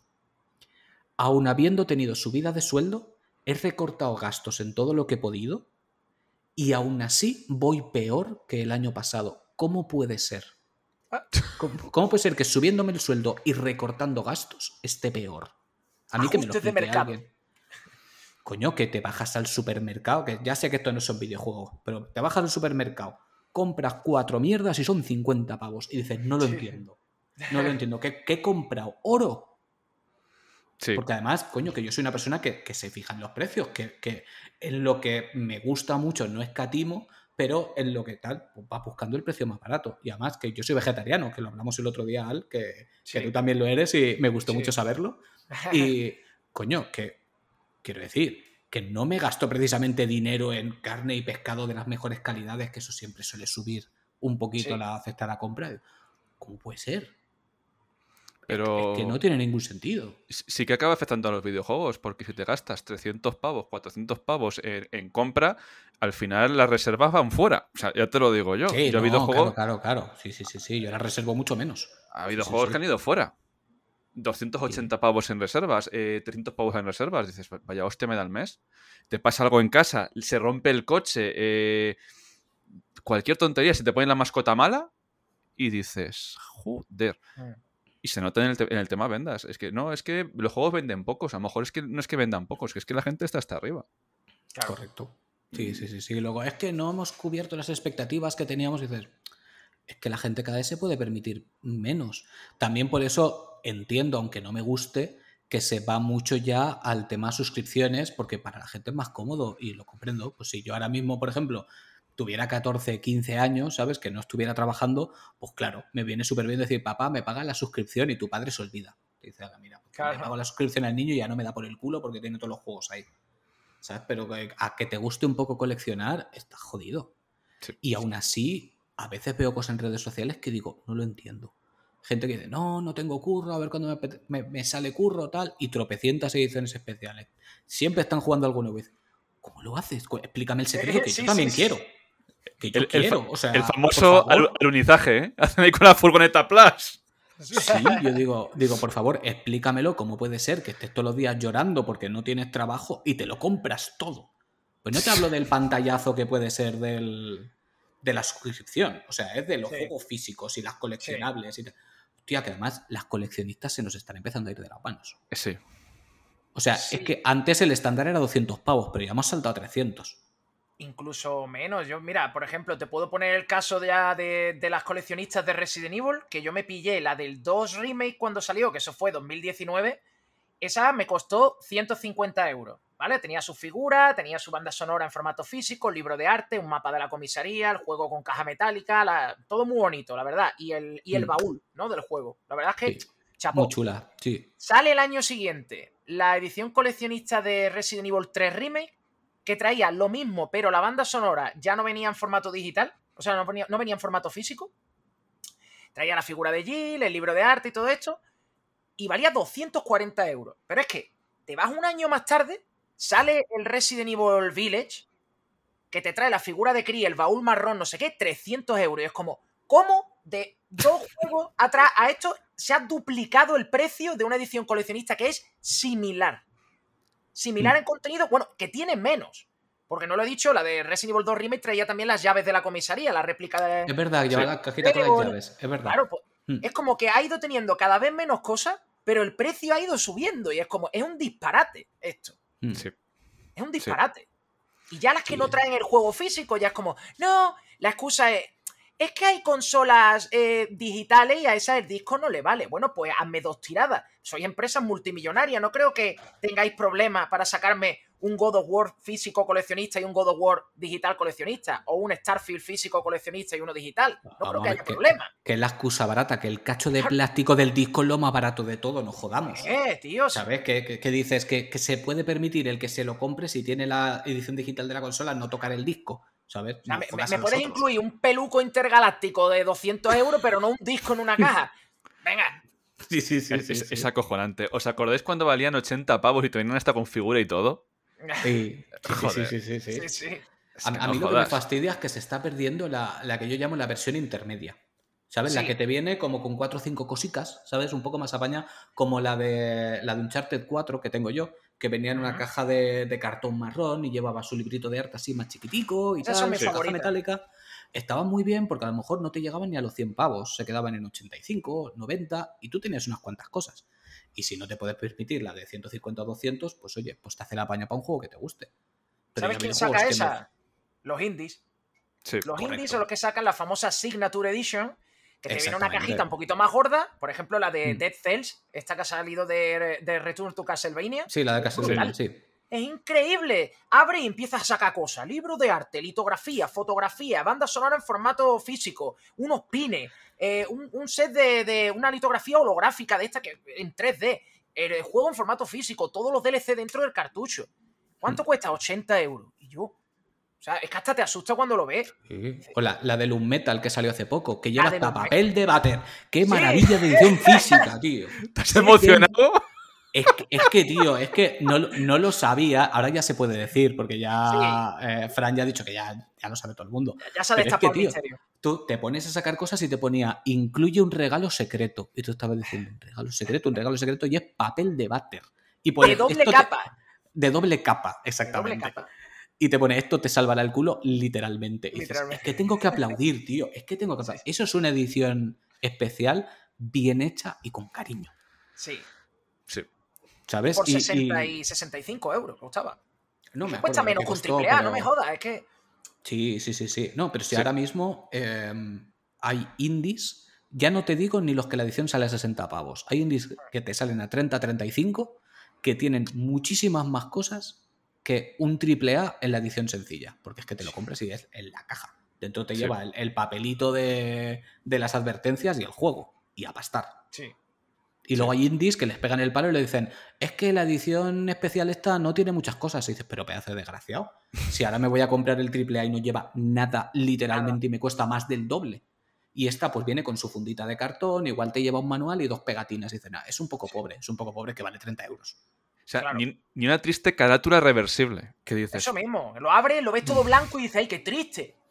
O te vienen las advertencias de usuario, te vienen por dentro, ¿no? Pues detrás del disco está todo lleno de unas letras pequeñas que dices. Qué Sí. poco gusto. Sí, Claro sí, que sí, poco. sí. Y ahora las Steelbooks se han- convertido en el cebo de que compres el día 1, porque o compres el día 1 el juego o te quedas sin Steelbook. Sí. O de que la compres en ciertos sitios que tienen la exclusividad de X Steelbook. Y pasas Y, por el y- lado.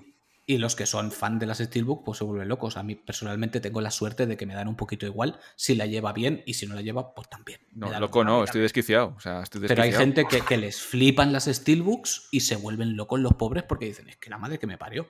Eso sin contar cuando igual lleva la Steelbook y cuesta 20 pavos más. Y dices, pero estamos tontos. Sí, pero ¿sabes qué está pasando? Que ahora eh, he llegado en Nirvana y digo, ah, pues no puedo conseguir la Steelbook de salida. Pues tranquilo, que ya te compro el juego cuando valga 20 pavos.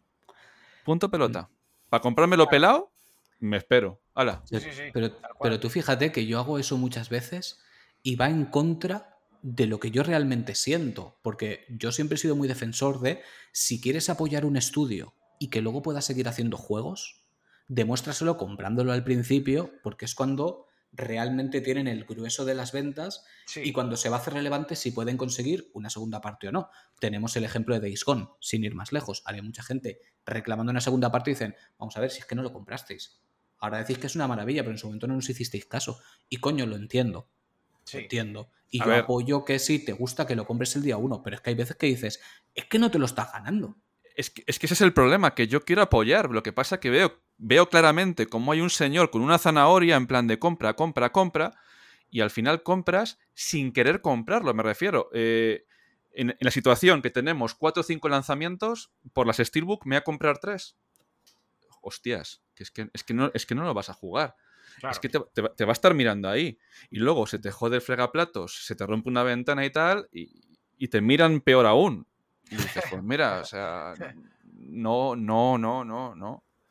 No. Y, eso, y, y yo lo siento mucho, pero con Nintendo eso pasa mucho, con la Nintendo de mis amores, porque yo quiero muchísimo Nintendo, pero con algunos juegos me hacen estas cosas y a mí es que me parten el alma, que luego tengo que ir corriendo a comprar los juegos, pero corriendo como un desgraciado. O sea, con el Xenoblade 2 tuve la suerte de mi vida, Mm. ¿sabes? Porque un amigo se lo encontró de casualidad, de segunda mano, a su precio normal. Ojo, Sí. Que tienes que dar las gracias que de segunda mano valiera 60 euros. Y me llamó y me dijo, tío, ¿lo quieres? ¿Sabes? Te lo compro y te lo mando, porque él está en Granada. Y digo, por favor, por favor. Digo, comprueba que esté todo bien y si ves que está todo en buenas condiciones, lo compras y me lo mandas. Y es tristísimo. Es triste, sí. Sí. Es triste. Es, es triste. Y me ha pasado con juegos que tengo en la estantería de Nintendo que de repente, de la noche a la mañana, hay hostias por conseguirlos. Y dices, ¿en qué momento? ¿En qué momento? Sí, pero si cuando lo compré yo, si no lo quería nadie. Eh, eh, eh, ejemplo claro, ¿cómo se llama? Astral esto? Chain. El- exactamente. Astral Chain. Yo Astral Chain lo compré igual a los tres o cuatro meses de salida, no sé, cuando dio una primera bajada de precio. Y dije, venga, va, ahora lo cojo que, vamos a ver. Quiero decir, esta gente sabe lo que se hace, vamos a catarlo. Me lo pasé muy bien, sin ser tampoco la, la quinta venida de Jesucristo, pero me lo pasé muy bien con el juego. Y de repente pasan los meses y hay guantazos por conseguirlo.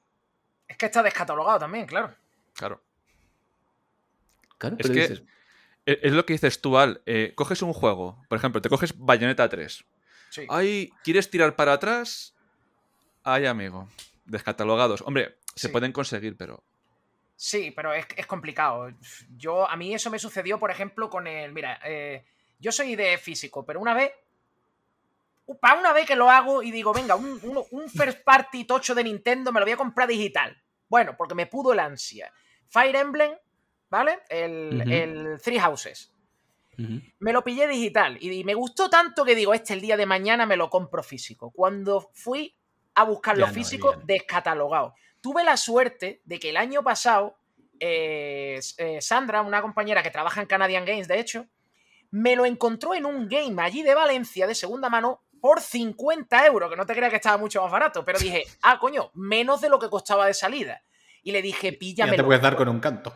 Y me puedo dar con un canto los dientes porque te pones a mirar los precios eh, de segunda mano de ese Fire Emblem que salió hace 3 o 4 años y es que te caes de espalda. Es que te caes de espalda.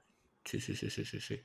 Que yo, coño, con, con juegos pues, de unas cuantas generaciones para atrás, aunque no acabo de entender esa locura que se está produciendo con los precios, pero bueno, dices, hay pocas unidades, hay mucha gente reclamándolos, pues este es el mercado, amigos. No joda o no nos joda, es lo que hay. Pero con un juego de esta generación. Sí, es ridículo ya. Está llegando a unos niveles ya que no. Esto ya no es ni aceptable. eso tiene delito. Se junta la típica excusa de es que es primero de economía, oferta y demanda. Sí, vale, sí, oferta y demanda. todos sabemos esa teoría, ¿vale? Todos sabemos esa teoría. Está clara, sí. Pero también hay mucha gente con ganas de hacer dinero y aprovechándose del el jugador que no ha podido, por la circunstancia que sea, comprar el juego antes. Hmm. ¿Vale? Las distribuidoras la cagan por su parte por descatalogarlo, muy mal, ahí el que lo haga. Pero luego, cuando llegamos al siguiente eslabón de la cadena, ¿eh? y ya tenemos el especulador, ¿Ahí quién es de la culpa? ¿Eh, ¿La persona que no pudo comprárselo antes? No, no.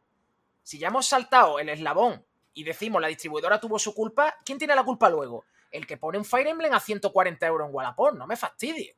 Que es un juego de esta generación que acaba de salir. Calla, calla, que a mí me atacaron en redes sociales uno porque puse que estaba hasta nariz de los especuladores y me salta un comentario en plan de, pero es que yo no estoy robando a nadie. Y yo, bueno, vale, déjame en paz, por favor. O sea, es que si me lo pagan, bueno, sí, vale, sí, tontos hay en todas partes, quiero decir. Está claro que volvemos a las mismas, que hasta cierto punto puedo entender que un Symphony of the Night que tiene X años, que es complicado a veces encontrar ciertos juegos en buenas condiciones, que bla, bla, bla, que todo lo que tú quieras, ¿vale? Puedo tragar, no me gusta, pero lo puedo entender. Pero que un juego de esta generación llegue a esos niveles, lo siento mucho, pero por ahí no paso. Claro. Es, es que por ahí no paso, porque es que ya estamos viendo sobre todo ahora que están apareciendo más empresas de gradeo, que la gente ya se compra un juego diciendo, es que de este van a haber pocos, y directamente lo gradean y dicen, ya pasará el tiempo. La cara vaya, que has melón, vaya melón has abierto ese, el del gradeo. Vamos. Sí, es, que es un melón gordo, ese es melón gordo. Ese, a, mí, es una de esas cosas del mundo del videojuego que me da. repelús, no, lo siguiente. Porque mm. eso es. Antonio, ¿eh? que se abre un negocio en un local cualquiera de repente es una persona que te sabe decir cuánto vale tu videojuego. Y objetivamente, porque Antonio lo dice y te lo mete en un metacrilato, tu juego tiene una nota numérica, tiene un 8,7, un 9,2 y vale X, siempre y cuando tú no lo saques nunca del metacrilato. Mm, correcto. ¿Yo para qué quiero un juego en un metacrilato si no es para hacer negocio? Porque para proteger tu videojuego, en Amazon, en The Box eh, Protector Shop y mil tiendas más, hay funditas para proteger los juegos. No necesito un metacrilato con una nota numerada encima. El que gradea un juego, ya sabes por dónde van los tiros. Correcto, porque además si quieres una caja de metacrilato que yo las tengo, te la venden sin nota, ¿eh? Eso y son Bastante, y son bastante más baratas. Que por 10 euretes tienes una caja tamaño Nintendo 64 maravillosa. Que yo tengo mi celda, mi celda así, y lo tengo protegido y está perfecto. Pero es que son cosas que no. ¿Sabéis qué me pasó en Italia? Estaba de vacaciones hace un, hace un mes y resulta que fuimos a una tienda de segunda mano y no encontraba juegos de Play 2 y de Play 3. Y digo, joder, al día siguiente fuimos otra vez porque tenía dos pisos y no me di cuenta, como un gilipollas no me di cuenta. Subimos arriba y empiezo a ver Yakuza 5 pavos, eh, otro 10 pavos, 5 pavos, 10 pavos y yo, la madre que me parió. Pero juegos que te vayan aquí 30, 40 pavos y me dice el tío, 5 minutos. Empecé a ramplar y salimos de allí, pero con un montón de juegos. El, mercado, amigos, sí, no es que en España somos muy así. Y si no es para España, pues nos volvemos locos. Cuando, si no es para España, nos, volvemos locos, es, porque tiene cierta. Que sí, que hay coleccionistas que son muy tiquismiquis. Estamos de mm. acuerdo. Quiero decir, yo si puedo tener un juego para España, pues mejor que si no lo es está claro. Pero si es un juego que realmente quieres tener, están los textos en castellano y todo esto, da un poquito igual. Yo de hecho tengo juegos que no voy a decir cuáles son para que no venga nadie a tocarme los huevos. Que me, los he que me, los he comprado tirados de precio, pero tirados, porque a lo mejor cuando lo voy a comprar digo, hostia, qué barato me lo llevo. Y me dice el de la tienda, es que no lleva el manual. Y le digo, ok, dámelo. Hmm. Seguro que lo sepas tal, que yo te lo tengo que decir yo. Que sí, que sí, que lo que quiero es jugar. ¿Sabes? Que no me lo he podido comprar hasta ahora porque vale 300 euros y tú me lo estás vendiendo por 40 porque no lleva el manual. Sí. Claro. Y es, y es así. Y, tengo varios. De hecho, uno lo viví con él. en una de mis visitas a Madrid, eh, compré un juegarral de estos del copón. El tío, pero que no lleva el manual. Y yo, vale, dámelo. Dámelo. Dame- Que no lo- dámelo ya. No lo vas a poder ya. vender, no lo vas a Claro, pero poder es que la policía del retro, la policía del retro te dice que tú no puedes comprar un juego retro sin manual, porque eso no es coleccionar. Te dicen que eso no es coleccionar. ¿Qué coleccionista eres si te compra un juego retro sin manual? Hostia, y, para que, te- pa' que te diviertas. En una de las últimas visitas de Doki a Valencia fuimos a Canadian y hablando con, con él nos dice, no tal, eh, pues mira, tengo este, este cable porque Edu me quería regalar una Play 1. ¿vale? Sí. Porque yo perdí la mía en su momento, tenía una PS1, pero yo quería la, la- la Play 1, la viejota, la gorda. Sí. Que, suel- que suelen haber, pero es lo típico que vas dejando, vas dejando. Y él Sí. cuando vino dijo, mira, tienen Play 1, te regalo una. Y se compró el otra. Y dice, oye chicos, que por si no tenéis un CRT, que tengo un cable de estos, que lo acoplas a la consola y tiene salida HDMI y te lo pones en la pantalla grande. Y digo, hostia, pues cojonudo. Maravilla. Y se me ocurre ponerlo en Twitter con toda la buena intención del mundo de, oye, para los que no tengáis tele de tubo, ¿sabes? Me he comprado este cacharrico que va puta madre, me saca la señal, se ve perfecto, te... no es que te limpie mucho la imagen, pero te hace ligero apaño y... y ¡Hereje! Sí, sí, sí. sí. ¡Ay la, ay, la hos- ay, la hostia, tío! Pues si no tienes tele de tubo, pues no lo juegues. Es que todos con la excusa, es que no tienes espacio. Si quisieras, seguro que lo encuentras. Y digo, tío, pero tío, que yo estoy diciendo aquí, para el que le interese, que a mí me Claro. funciona muy bien. Ya está. O sea, que no tienes la obligación. Eso sin contar el que me contestaba poniendo, pasa link. Y yo, vamos a ver. Te, te he sacado una foto de la caja.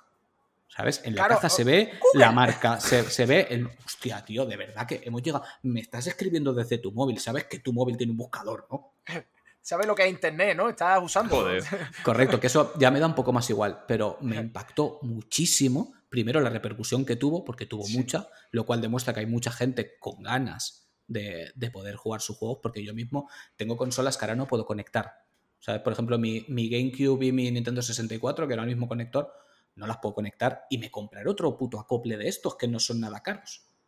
¿Sabes? Pero es que la respuesta de la Retropolis, Joder. hostia, que digo, que me vienen a apuñalar Sí, sí, sí. Sí, sí, sí. directamente me viene a apuñalar. Joder, que a mí me gustaría tener una tele de tubo grandota y poderlo jugar como lo jugaba yo de pequeño. Que probablemente tú a lo mejor ni eso, ¿sabes? Porque a lo mejor me vienes a gritar teniendo 25 años. Sí, es Y posible. no, había, y no habías ni nacido. Pero bueno, hostia, déjame que juegue como me salga de los huevos. Digo, eh, digo, así como dato, ¿sabes? De lo que hago yo en mi casa. Hombre, es que yo Sí, ahora mismo yo no tengo una, una CRT, entonces yo igual entre gastarme un pastizal en una CRT buena, grandota y tal, para tenerlo todo ahí, y comprarme un cablecito que ya me hace el apaño en las, en las HDMI que tengo, igual me compro el cable, ¿no?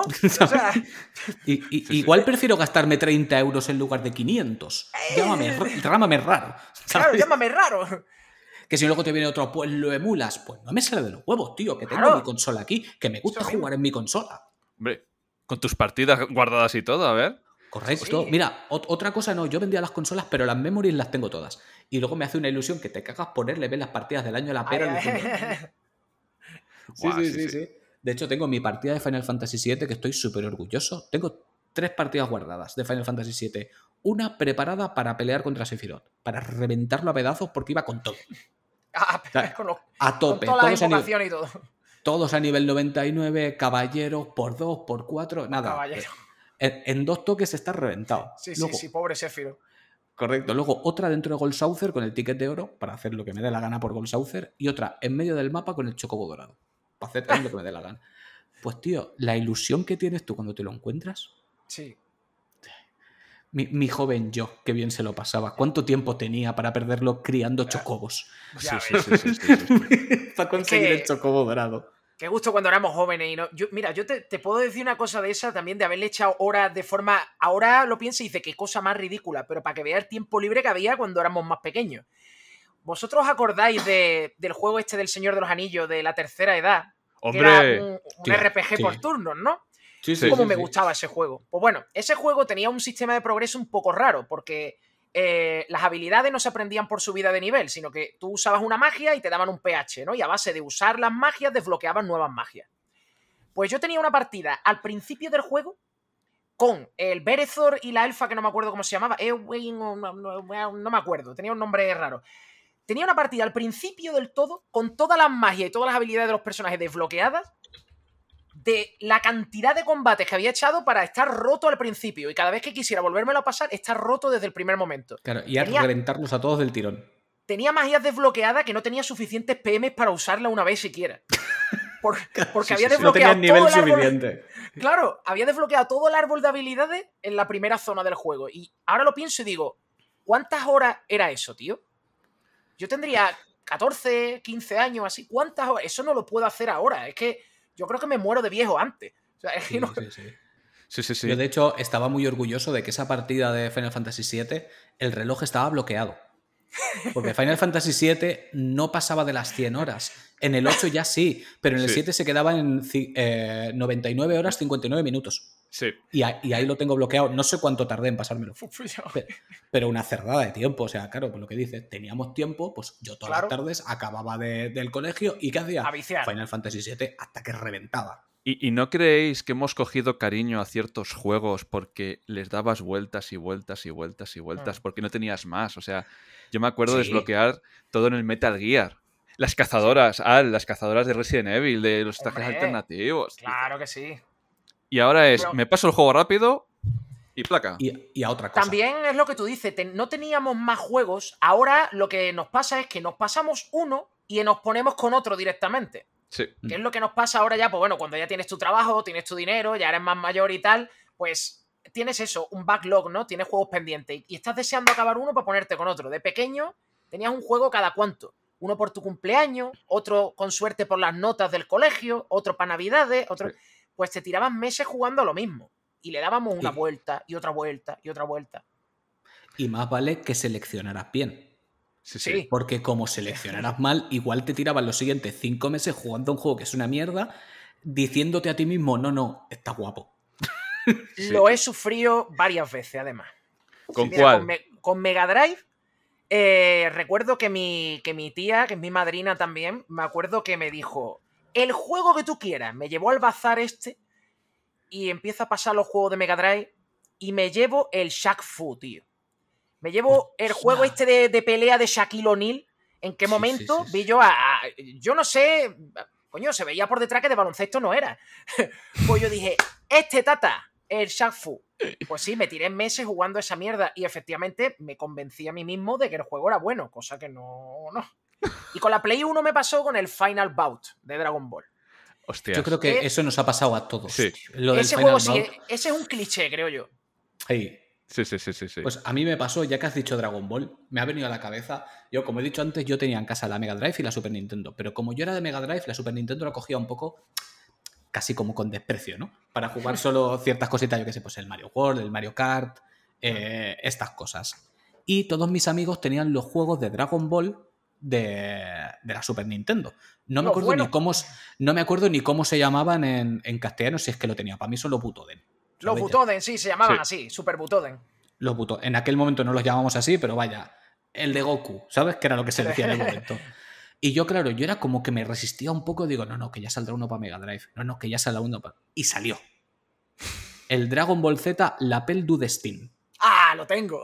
Lo tengo, El, día de salida, yo dándole por el culo a mi padre, vamos, vamos, vamos, vamos, vamos, vamos. Y fuimos. La portada es la hostia, porque la portada es preciosa. Sí. Es espectacular. Pero ¿y el juego? Ay, ay, amigo, el juego. Pues yo, convenciéndome a mí mismo, es mejor que los de Super Nintendo. Discutiendo con todos mis amigos. Que no, tío, que esto es una castaña que el de Super Nintendo. Es mejor que el de Super Nintendo. Y de ahí no me sacabas. Claro, ahora lo miras en perspectiva y dices, ¿cómo te engañabas, eh? Sí. Eh, Es un ¿Cómo- cómo downgrade del Super Butoden, sí. Es como, bueno, está bien, está bien, Es que se- pero... Es que se, mo- se movían raro, Se era, movían raro. era, Sí. e- e- era lento, eh, un desastre. A, a mí Pero me yo, pasó. yo estaba orgullosísimo de él. A mí me pasó con el Jurassic Park, porque no, te- no tenía la, la Mega Drive y me regalaron el Jurassic Park de Game Boy. A Oh, día de hoy, no, no sé qué había que hacer. No sé qué había Eso que hacer. pasaba a veces, ¿eh? Eso pasaba a Sí. veces. Había huevos, había salas, el muñequito iba por todos los lados, había una música rara que encima no era la de Jurassic Park y yo... ¿Te ha gustado, hijo? Digo, sí. Sí, Sí, bueno, sí. Mira cómo Está bien. juego. ¿para cuándo otro? Hostias. Claro, No. Es, lo que había, es lo que había. Y aparte, eh, ahí Al también has dado una de las claves, aunque ya estaba por ahí hobby consolas y cosas de estas, pero aún así nos guiábamos mucho por la portada. Sí, sí. ¿Sabes? Tú mirabas la portada y decías, hostia, cómo mola. Mirabas las cuatro pantallas de detrás y decías, eh, sí, estará bien. Sí. Y, luego la, te la mayoría de las veces acertábamos, ¿eh? Que estamos hablando de los casos de los casos malos, pero la mayoría de las veces acertábamos. Mm, porque... Pero procurabas ir también a tiro hecho, porque como tenías meses para decidirte, ¿sabes? Era como. Eh, este. Es verdad, es verdad. Te comprabas unas cuantas revistas de este juego lo quiero yo. Y ya lo tenías en el punto de mira hasta que tenías el dinero y ya, es que voy a por ese, no quiero otro, quiero este porque sé que. Y aún así, te la llevabas. Sí. Aún así te la llevabas. Porque yo todavía tengo grabado en la mente que mira que me dolió el Eternal Champions. Uh. Es, este de lucha para Super Nintendo. ¿Sabes? De este que además era exclusivo y yo estaba con este de este, este, yo quiero este, Yo quiero este. Y dando por el culo, este el próximo, ¿eh? Este el próximo, este el... Madre mía, qué cosa más mala. La madre que me parió. A, pues mí me pasó con, con, Silent Hill, porque yo conocí primero Silent Hill. A ver qué vas a ah, decir, ¿eh? No, no, no, no, es que, es que estás buena. a, ver, a ver qué vas a decir, que estoy atento, ¿eh? Conocí Silent Hill por el videoclub. ¿Por qué? Porque yo quería eh, jugar al Resident Evil, pero era el juego estrella. Y claro, eh, como el Silent Hill decían que era el Resident Evil sin zombies descafeinado, siempre estaba disponible en el videoclub. Y claro, ya llegaba y nunca estaba el Resident Evil. Hostias, le alquilé, que claro, mis padres no tenían ni puta idea de lo que estaba alquilando. Y cuando le jugué dije, tremendo juegazo. Y si no llega a ser porque está en el videoclub, que poco, poco hablamos de, ir al videoclub a recoger películas y juegos y tal, si no llega a ser por eso, si no llega a ser porque la gente decía que era tal, me hubiese perdido una joya, pero atemporal. Porque yo me acuerdo que me tuve que comprar la guía que venía en una revista, porque llegado a un punto de las taquillas con el gato, aparte de que tuve un infarto, no sabía qué hacer. No sabía qué hacer. Y gracias a cosas de esas. Sí. Porque los puzzles que tenía eran sesudos, oh. ¿eh?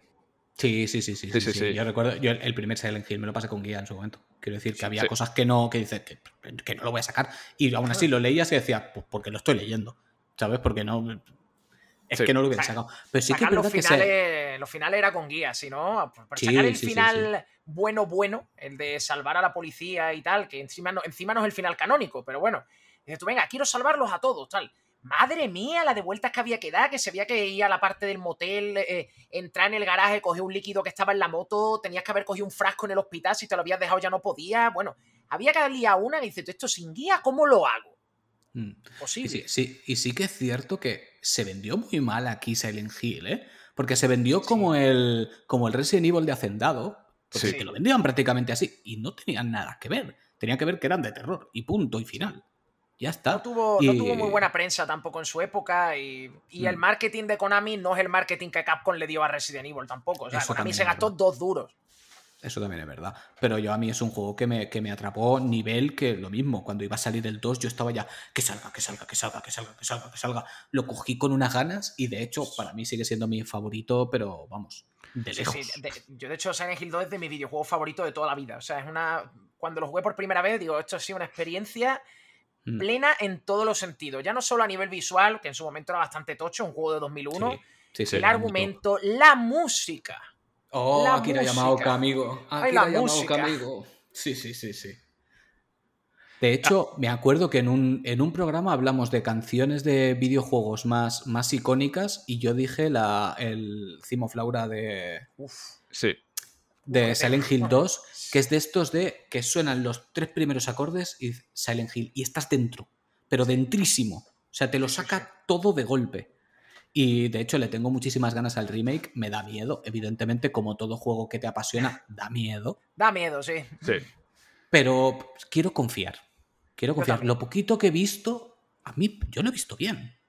Quiero decir, ya veremos después, pero... El tráiler tiene buena pinta, se ve que va a ser un juego fiel, respetuoso.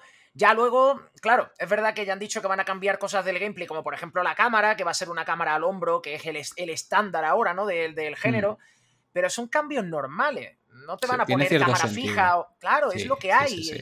E, es arriesgado hoy en día hacer un juego de cámara fija porque estás apelando a un público eh, que tiene ya sus canas. Y los nuevos chavales, los que tienen ahora 18 o 20 años, tú no les puedes poner unos controles tipo tanque, porque no te van a comprar el juego. No, No, te lo lo, van a querer. Van a decir, esto es una mierda, está desfasado. Sí, sí, Tenemos que asumir que, la- que- que llegan nuevas generaciones que no han visto un control tanque en su vida. Mm. Lo normal es que, no, que eso les parezca arcaico, que les parezca injugable. No nos debe sorprender. Igual No, que no, a, mí, normal. Sí. a mí me pones un juego de... Ahora, por ejemplo, va a salir la, la Atari 2600 Plus, esta que es ¿no? una, Sí. Sí. otra consolita reeditada. A mí tú me pones los juegos de la Atari 2600 y yo a lo mejor doy tres arcadas. ¿Por qué? Pues porque yo eh, crecí con la Mega Drive y a mí cosas más para atrás de los 8 bits, de, más para atrás de Master System y, y NES, Se hacen no soy capaz de meterme, no puedo, Mm. no puedo. Y, y por eso yo cuando veo a un chaval que me dice el control tanque, mierda, yo no le digo nada, digo, lo puedo entender, que, que tienes 18 años, es normal, has llegado en una generación en la que eso estaba ya muy atrás, Desfasadísimo. Mm. desfasado, claro, es normal. Pero Sí, sí, ojo, no, es perfectamente normal. ojo que, los, que los que son remakes, entre comillas, que solamente son un lavado gráfico, Hmm. eh, fijaos qué pasó con el Crash Bandicoot, esta reedición que hicieron, que la gente se volvía loca, en plan, ¿qué, Sí. qué control tan malo? Hombre, claro, es que nació al principio de las plataformas, es que lo hemos superado. claro. Entonces, claro, el eterno debate de mantener lo original... Es que ahí la tienes, es que si lo hubieran modificado ya Claro. hubiera habido un sector que hubiera dicho, pero ¿por qué no cambiáis? Si no lo cambias, ¿por qué no lo habéis cambiado? Nunca vas a, conte- a contentar a nadie. Entonces lo, tienes Claro. que sacar lo que tú sientas que debes de sacar. Porque, por ejemplo, la, la, la Spyro Reignited Trilogy, coño, yo me lo pasé muy bien. Y me Sí. pareció muy bonito el lavado de cara que le hicieron. Pero puedo entender que hubo gente que dijo, es que ahora es demasiado cómic, es que lo sentía más de otra manera". Pues te entiendo, te entiendo. Sí. A mí es un Mm. juego que, sobre todo el primero, yo lo pillé en su momento y me flipó y me voló la cabeza. Entonces, pues me hizo mucha ilusión volverlo a jugar más bonito. Pero también Claro. entiendo el punto de vista del que dice, lo han hecho demasiado cómic para mi gusto. Pues, ok, pues te lo compro, ¿sabes? Sí, sí, respetable, Sí. totalmente. Sí. ¿Sabes? Es como eh, el, el Link's Awakening este de, de Pinipon, que es la cosa más preciosa y más cuquísima del universo. Y aún así hubo gente que no le gustó. Sí. Digo, pues, pues este ya me cuesta más de entender porque es una preciosidad que te dan ganas de coger ese link y achucharlo, pero eh, pues lo puedo entender. A, a mí me flipa muchísimo cuando juegos estos de, de RPG antiguos, en plan Life Alive y tal, vuelven con nueva vida en este 2.5 pixelar con fondos. Joder, qué maravilla. Es una forma que- de traer los juegos. Es que, por favor, Este que va a Square salir ahora, Enix, eh, el Star Ocean, este. Sí, sí, sí, sí. de- Uy, qué pinta tiene eso. ¿Qué eh, pinta tiene el Star Ocean 2? Madre mía. Square Enix, ¿en qué momento Mm, cogieron el primer Octopath y dijeron, disfrutad? Y soltaron esta mierda de las 2D y media pixel art, que es lo más bonito del Sí. universo. O sea, Sí, por sí, Dios sí. santo, Es que, que- no dejen de sacar juegos así, qué Han cosa. creado un estilo de arte, aunque no lo parezca. Total, Es... totalmente, sí, sí, sí. Fíjate los eh, estos que van a salir ahora, los Suicoden, el 1 y el 2, eh, que le están haciendo ese tratamiento ¿no? de remake Que y les tal. han retrasado, por cierto. Sí. Claro, los han retrasado. eh, esos quieras que no, se están inspirando en ese rollete de. de- y Totalmente. luego este, Sí. otro también de los creadores de Suicoden, que es el Eugiden Chronicle, puede ser. Sí. También tiene un puntillo de ese HD 2D, porque tiene como los escenarios medio en 3D, los personajes planos con un poco de pixelar. Es como que han creado los de Square Enix un estilo de arte nuevo que está calando en la gente. Es Incluso en público, en público joven. Mm, Sí, sí, Sí. sí, es que es- entra muy por los ojos, entra muy, muy por los ojos. y a ver, para ya acabar de, de darle cierre a esto, ya que hemos tocado el tema Silent Hill, que sé que a ti también te, te flipa, Sí. Edu y yo estamos de acuerdo que el que más esperamos realmente de este compendio de Silent Hill, porque creo que eran cuatro o cinco que pretendían sacar, Sí. el que más esperamos y del que no sabemos nada es el Forte. Silent- bueno, es con la F esta, que en, términos, en términos Sí. musicales es Forte, perdón, Sí, lo llamamos sí. así. No, no, no. Eh, imaginaba que ibais por ese, el oriental, digamos, ¿no? El que tiene el ese oriental, japonés. exactamente. Hmm. Tengo una curiosidad que te cagas con él. Pero Yo muchísimo. también, es que el pero- teaser, además, enamoraba, era tan bonito. A mí lo que me da más curiosidad es, a ver, se llama Silent Hill. Silent Hill no es el nombre de la saga porque sí, es el nombre de la ciudad. Correcto. Eh, es un juego ambientado en, no sé si será, imagino que será Japón o tal. Sí, Japón. ¿Cómo, cómo me vas a relacionar todo ese lore del juego que es ambientado en Japón con la ciudad de Silent Hill. ¿Cómo van a montarse la historia para que de verdad pueda llamarse Silent Hill y no empiecen ya como a, a utilizar el nombre porque sí? Eso es lo que yo tengo mucha curiosidad. Sí, sí, sí, sí. ¿Cómo van a hilarlo? Que se pueden llevar el culto a otro sitio de alguna manera, ¿sabes? Tan, tan simple como eso y, haber hecho allí algún tipo de, yo qué sé, maldición, hechizo, llámalo X, que han convertido una ciudad allí en esto. Igual se van por otros derroteros completamente y como bien dices, se basan en el nombre y punto y final. hacen dos referencias para que aplaudas y ya. A, lo mejor y al final le quitas el nombre. Claro, por ejemplo, si veo que el culto se va aquí a la zona norte de Madrid, pues yo entendería que se llamara Alcobendas F. Pero si se llama Silent Hill es porque tiene algo que ver con Silent Hill, ¿no? Digo yo. Y tengo mucha curiosidad por ver cómo lo hilan. Mm. Es que a lo mejor puede ser que lo solucionen como en eh, Medium. Que Silent Hill no seas un lugar y sea otra cosa. Sí. Algo. Sí. A lo que acceder. Sí, puede, sí, sí, sí, puede ser, puede ser. Eso ya es expansión de lore masiva. Sí, sí, eso que haya un objeto o alguna cosa que sea originario de allí, que haya llegado por lo que sea a Japón y que sea, digamos, lo que conecta a los dos mundos. Sí, puede ser, puede ser. Ojo, estos, son capaces de hacerlo a la inversa. Y decirte que realmente todo eso viene de Japón y que alguien en algún momento se llevó algo que enturbió esa ciudad o la mente de alguien para que luego aparecieran los cultos. Es que no, estoy tan puesto ahora mismo, no, no recuerdo bien el. Hostia, hostia, claro. Es que tenemos el hilo conductor que son dos niñas en los dos juegos. Hmm. Eh, es que estoy repasando el lore. ¿Hay algún objeto por ahí que pueda ser que. Joder, bueno, es que. ¿Has cogido un tema para acabar? Aquí ya es ponerse a lucubrar. claro, claro, ya estas son teorías, estas son teorías. Sí, claro, es que luego también va a haber eh, más proyectos, pero esos proyectos es lo que dices tú, Al, ¿van a estar conectados como una tela de araña? ¿Va a ser un, multiverso de Silent Hill? A ver, lo tienen fácil, si quieren pueden conectarlo, porque están haciendo también el rollo este de juego vía streaming con toma de decisiones, ¿no? Que es el Ascension este, que va a ser como cooperativo, va a ser una cosa muy rara. Silent Hill 2 Remake, yo creo que va a ser el apartado. De, venga, para los clásicos, ahí tenéis el remake del 2. Y luego está. Aquí tenemos nuestros superventas. Claro, y luego están los otros tres, que realmente hay dos que son muy raros, porque del Townfall este no se sabe nada. Era este que salía a la radio y se escuchaba algo por la radio y ya está. Y ¿Esto qué juego es? No se sabe de qué va ese. El Ascension es el de rollo streaming. Y luego está el F, que parece ser que va a ser otro Silent Hill convencional, pero seguimos sin saber muchos detalles. Yo no quiero meteros miedo con este, pero la desarrolladora de Silent Hill F, ¿vale? Es Neobarts, que Neobarts es la misma que hizo Resident Evil Resistance, ¿vale? Que es el multijugador que venía con Resident Evil. Yo no quiero meter miedo. Ay, Dios. Ya, ya, ya, ya, Es una de esas. Tiene un currículum regular. Delicado. El, mismo comentario, el mismo comentario lo dijo Dan. Ya, ya me estoy dando miedo los dos. Yo lo digo para que las expectativas estén pero tampoco. Es, verdad, cuando, cuando hablamos de Silent Hill, me acuerdo que Dan dijo: Está todo el mundo preocupado con Blover Team y no están pensando en nosotros. Eso te iba a decir. Blover Team ha sacado buenos juegos. Lo que pasa es que. Eh, es verdad que. Son irregulares. Son irregulares. Sí, son irregulares. El de Medium, mm. pues bueno, eh, pero luego juegas a The Observer y dices: Hostia, qué juegazo. Luego te vas al Layers of Fear y dices: Esto parece una atracción de feria, de sustos nada más, pim pam, pim pam. Mm. Entonces es verdad que son así.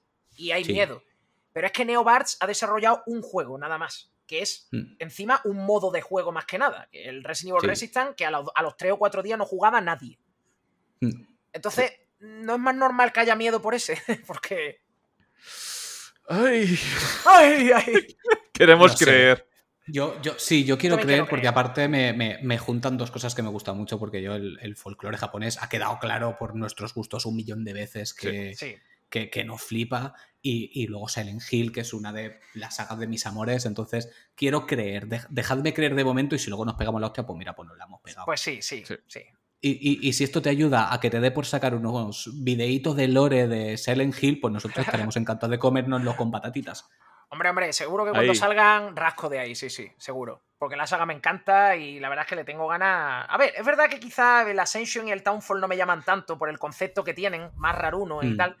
Pero desde mm. luego, el 2 Remake y el F mm, me los voy a meter en vena, pero bien, ¿eh? Pero, directo, sí, sí, sí, esos son de reserva, esos son de reserva. Y además, seguro que vendrá su coleccionista de 300 pavos con. Esas se las comprará el- Panete, pero. con, con el muñecote y, y- y toda la historia, porque, por- porque lo harán. Porque lo harán, Sí, lo harán. honestos. Es Konami, Por- es Konami. Correcto. Y yo, como me saquen un Pyramid Head, a lo mejor me tiembla la mano. Que luego no lo haré, pero me temblará la mano. Te va a temblar porque seguro que lo sacan. ¡Seguro! Sí, sí, sí, sí, sí. Esa coleccionista con el cabeza pirámide, yo creo que sí. Eso está cantadísimo. Es que, Ah. es que tienta porque saben que es un icono. Y la gente se lo va a meter en vena. Pero, Agotada en. 5 minutos seguro. Y, Y, aquí en tengo Japón sacarán la, la chaqueta de, Ja- de James Sunderland, seguro, como hizo la chaquetita verde. Evil 6. sí, la Sí, chaquetita verde por 800, 800 euros. Yo tengo curiosidad a ver si Akira Yamaoka le da una vuelta a, a La sus música. temas. O hace alguna pequeña ampliación. Me gustaría que hiciera una pequeña ampliación de la banda Eh, sonora. en una entrevista puestos- dijo que estaba haciendo temas nuevos. Para ¿Ah, sí? el Silent Hill 2, para el Toma 2 ya. Remake iba a haber temas nuevos, sí. Pues mira, no lo sabía, me hace una alegría. Me hace Sí, una o sea que alegría. no, no va a remasterizar la banda sonora y ya está, sino que hay temas nuevos. Mm. Hombre, y algunos estaría guay regrabarlos con las tecnologías actuales. No, no modificarlos, simplemente regrabarlos otra vez. A ver, hay temas. No puedes quitar el tema de Laura porque Laura es un No personaje puedes. muy importante para, para Sí, la trama. No puedes Bueno, quitarlo, y es- no puedes quitar. y es el no tema principal al final. Claro. No puedes quitar Bueno, o por lo menos no- para mí el tema de Laura es el principal. Sí, sí, sí, es el principal. Mm. Es un personaje importantísimo y claro, no puedes quitar ese. Y si lo quitas y pones otro, es que ya no va a ser lo mismo. No- Puede hacer un temazo, pero eh, es de esos temas que dices, joder, es como cuando te quitan el single principal de un disco de un grupo que te gusta. ¿No? Eh, Sí. Si te encanta esa canción y la quitas del disco, es como. ¡Ah! Sí. Tiene que No. estar, tiene que estar. Esa tiene que estar. Hazme todas las que quieras nuevas, pero esta tiene que estar. Por cierto, Al, una recomendación. ¿Has oído la banda sonora de Tape No. de Pau de Player? Escúchala. Vale. Te va a encantar. Bueno, primero, cono- ¿conoces Tape? Eso primero. Tape, sí, sí, el juego, de, el juego Tape, sí. Que además, Sí, por sí, cierto, la edición física es muy bonita. Sí. Lo es, es preciosa. Pues el, el compositor es, es amigo nuestro, le trajimos un día a hacer una Ah. charla de, de bandas sonoras Sí. y, eh, y la pusieron en Spotify. Está completa la banda sonora y es una maravilla. sí. Pues del tirón, porque cuando yo me pongo a editar me pongo música de fondo, así que. Pues dale, dale duro porque es una maravilla. De hecho, también ha hecho la banda sonora de Endling. No sé si ah, lo sí. bien, como para que me eh, entiendas. El Endling, el de los zorritos, ¿no? Sí. Eh, exactamente, Ese. sí. También ha hecho la banda sonora de ese, que también Ah, es una guay. preciosidad. Sí, sí, sí, sí. No, la verdad es que es, es una pasada, es musicólogo y tuvimos aquí una, una charleta de compositores de bandas sonoras de videojuegos. Ya sabes, pues eso, pues Akira Yamaoka, Uematsu, eh, iba a decir Yoko Ono, ¿sabes? Eh, Yoko Shimomura. Sí, no. eh, sí, no, pobrecita, ¿sabes? La, la Shimomura, no fastidies. Eh, y ya te digo, es, es- es una bestia, es una enciclopedia, ¿sabes? Es un Jaime Altozano, es, es Sí. una Sí. pasada. Yo lo Sí, sí. muchísimo, porque yo soy músico, entonces necesitaba esa charla egoístamente Hombre, de, de- de friqueo musical. Pero bueno, a ver, ya como última pregunta, te, te la tengo que hacer porque me apetece. Em, lo de las patatuelas, ¿en qué momento salió? Joder, pues mira, Igual te lo pata- preguntado mil veces, pero es, es, es tu frase y, y- y mola, joder. Es, lo de las patatuelas realmente no es mío, porque lo de las patatuelas lo saqué de los Simpsons. Eh, hay un capítulo en el que Bigun, ¿no? Dice, ¿y unas patatuelas? Cuando está Mm. hablando con los restos de los policías. Y, y yo siempre, después de. eh, Como soy un friki de, los de los Simpsons, soy el típico que siempre busco una referencia en la vida real, cuando estoy hablando con gente, siempre busco la Eres un referencia. hombre de buenos gustos. Eh, sí, eh, mira, como en el capítulo de los Simpsons cuando hacen tal, ¿no? Pues mm, yo a las patatas fritas le digo patatuela. Vamos a sacar una Mm. bolsa de patatuela de toda la vida. Pues se me ocurrió un día en la presentación decirle a la gente, bueno, pues para entreteneros más con el vídeo, pues sacar unas patatuelas y tal. Y desde ese día, todos los días ya lo hago. Y ya me lo tienen asumido. He ido a podcasts como por ejemplo a Territorio Revival y cuando fui allí en el plató me tenían puesto un cuenco con patatuela. Es que, es que, digo, ya se ha convertido en un meme donde quiera que voy me persiguen las patatas, ¿sabes? Bueno, por, por lo menos que sea algo que te gusta, ¿sabes? Para que lo puedas No, disfrutar. no, sí, sí, sí me gustan. Sí, a nivel de picoteo y eso, me encanta tomar la cervecita y las patatuelillas ahí. Y, pero ya te Exactamente. digo, nace de los Simpsons, básicamente. Que además, mira, ahí tenemos suerte porque aunque las patatuelas sean de jamón o sean de lo que quieran ser, como son aromas, para vegetarianos se puede. Es cierto.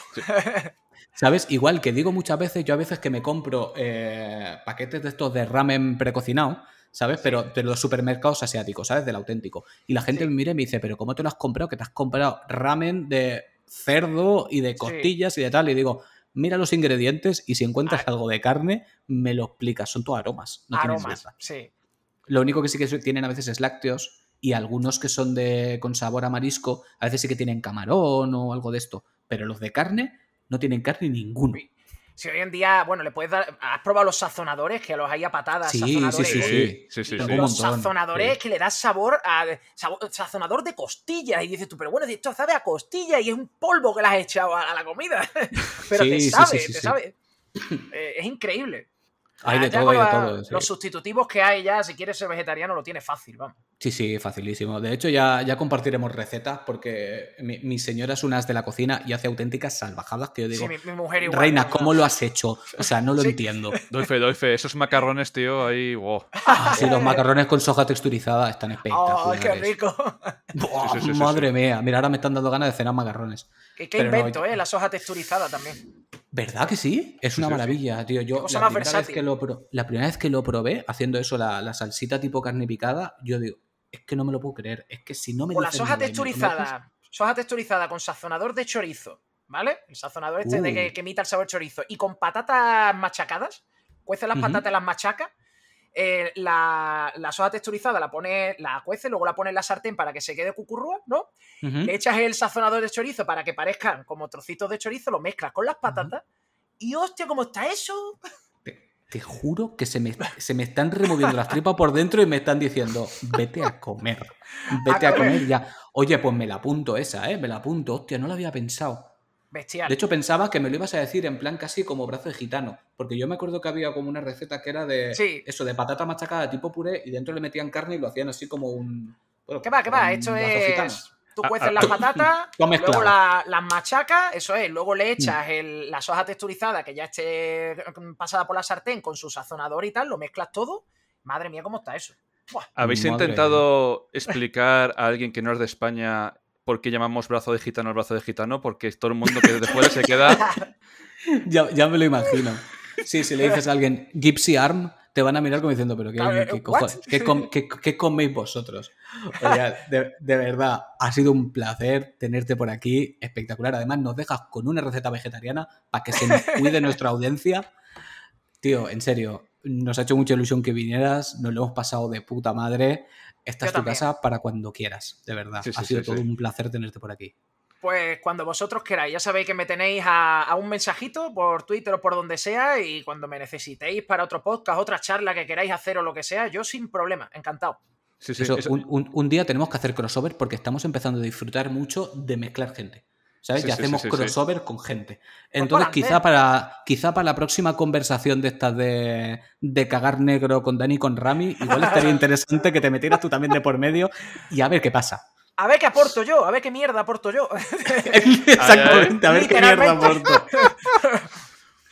Pues nada, En fin. chicos, hasta aquí hemos llegado. Un honor, tío, de verdad. O sea, estoy muy emocionado porque, joder, o sea, ver tus vídeos y, y verte en directo y, y ver que eres tan grande, de verdad. Y nada, eh, hemos llegado hasta aquí. Eh, suscribiros al canal, danos like, esas cositas. Y nos vemos la semana que viene, chicos. Chao. Hasta luego. Carlos, falta tu chao. Dilo. Mi cha- Chao. Ahí estamos. Ahora ya sí se acaba el programa. Adiós.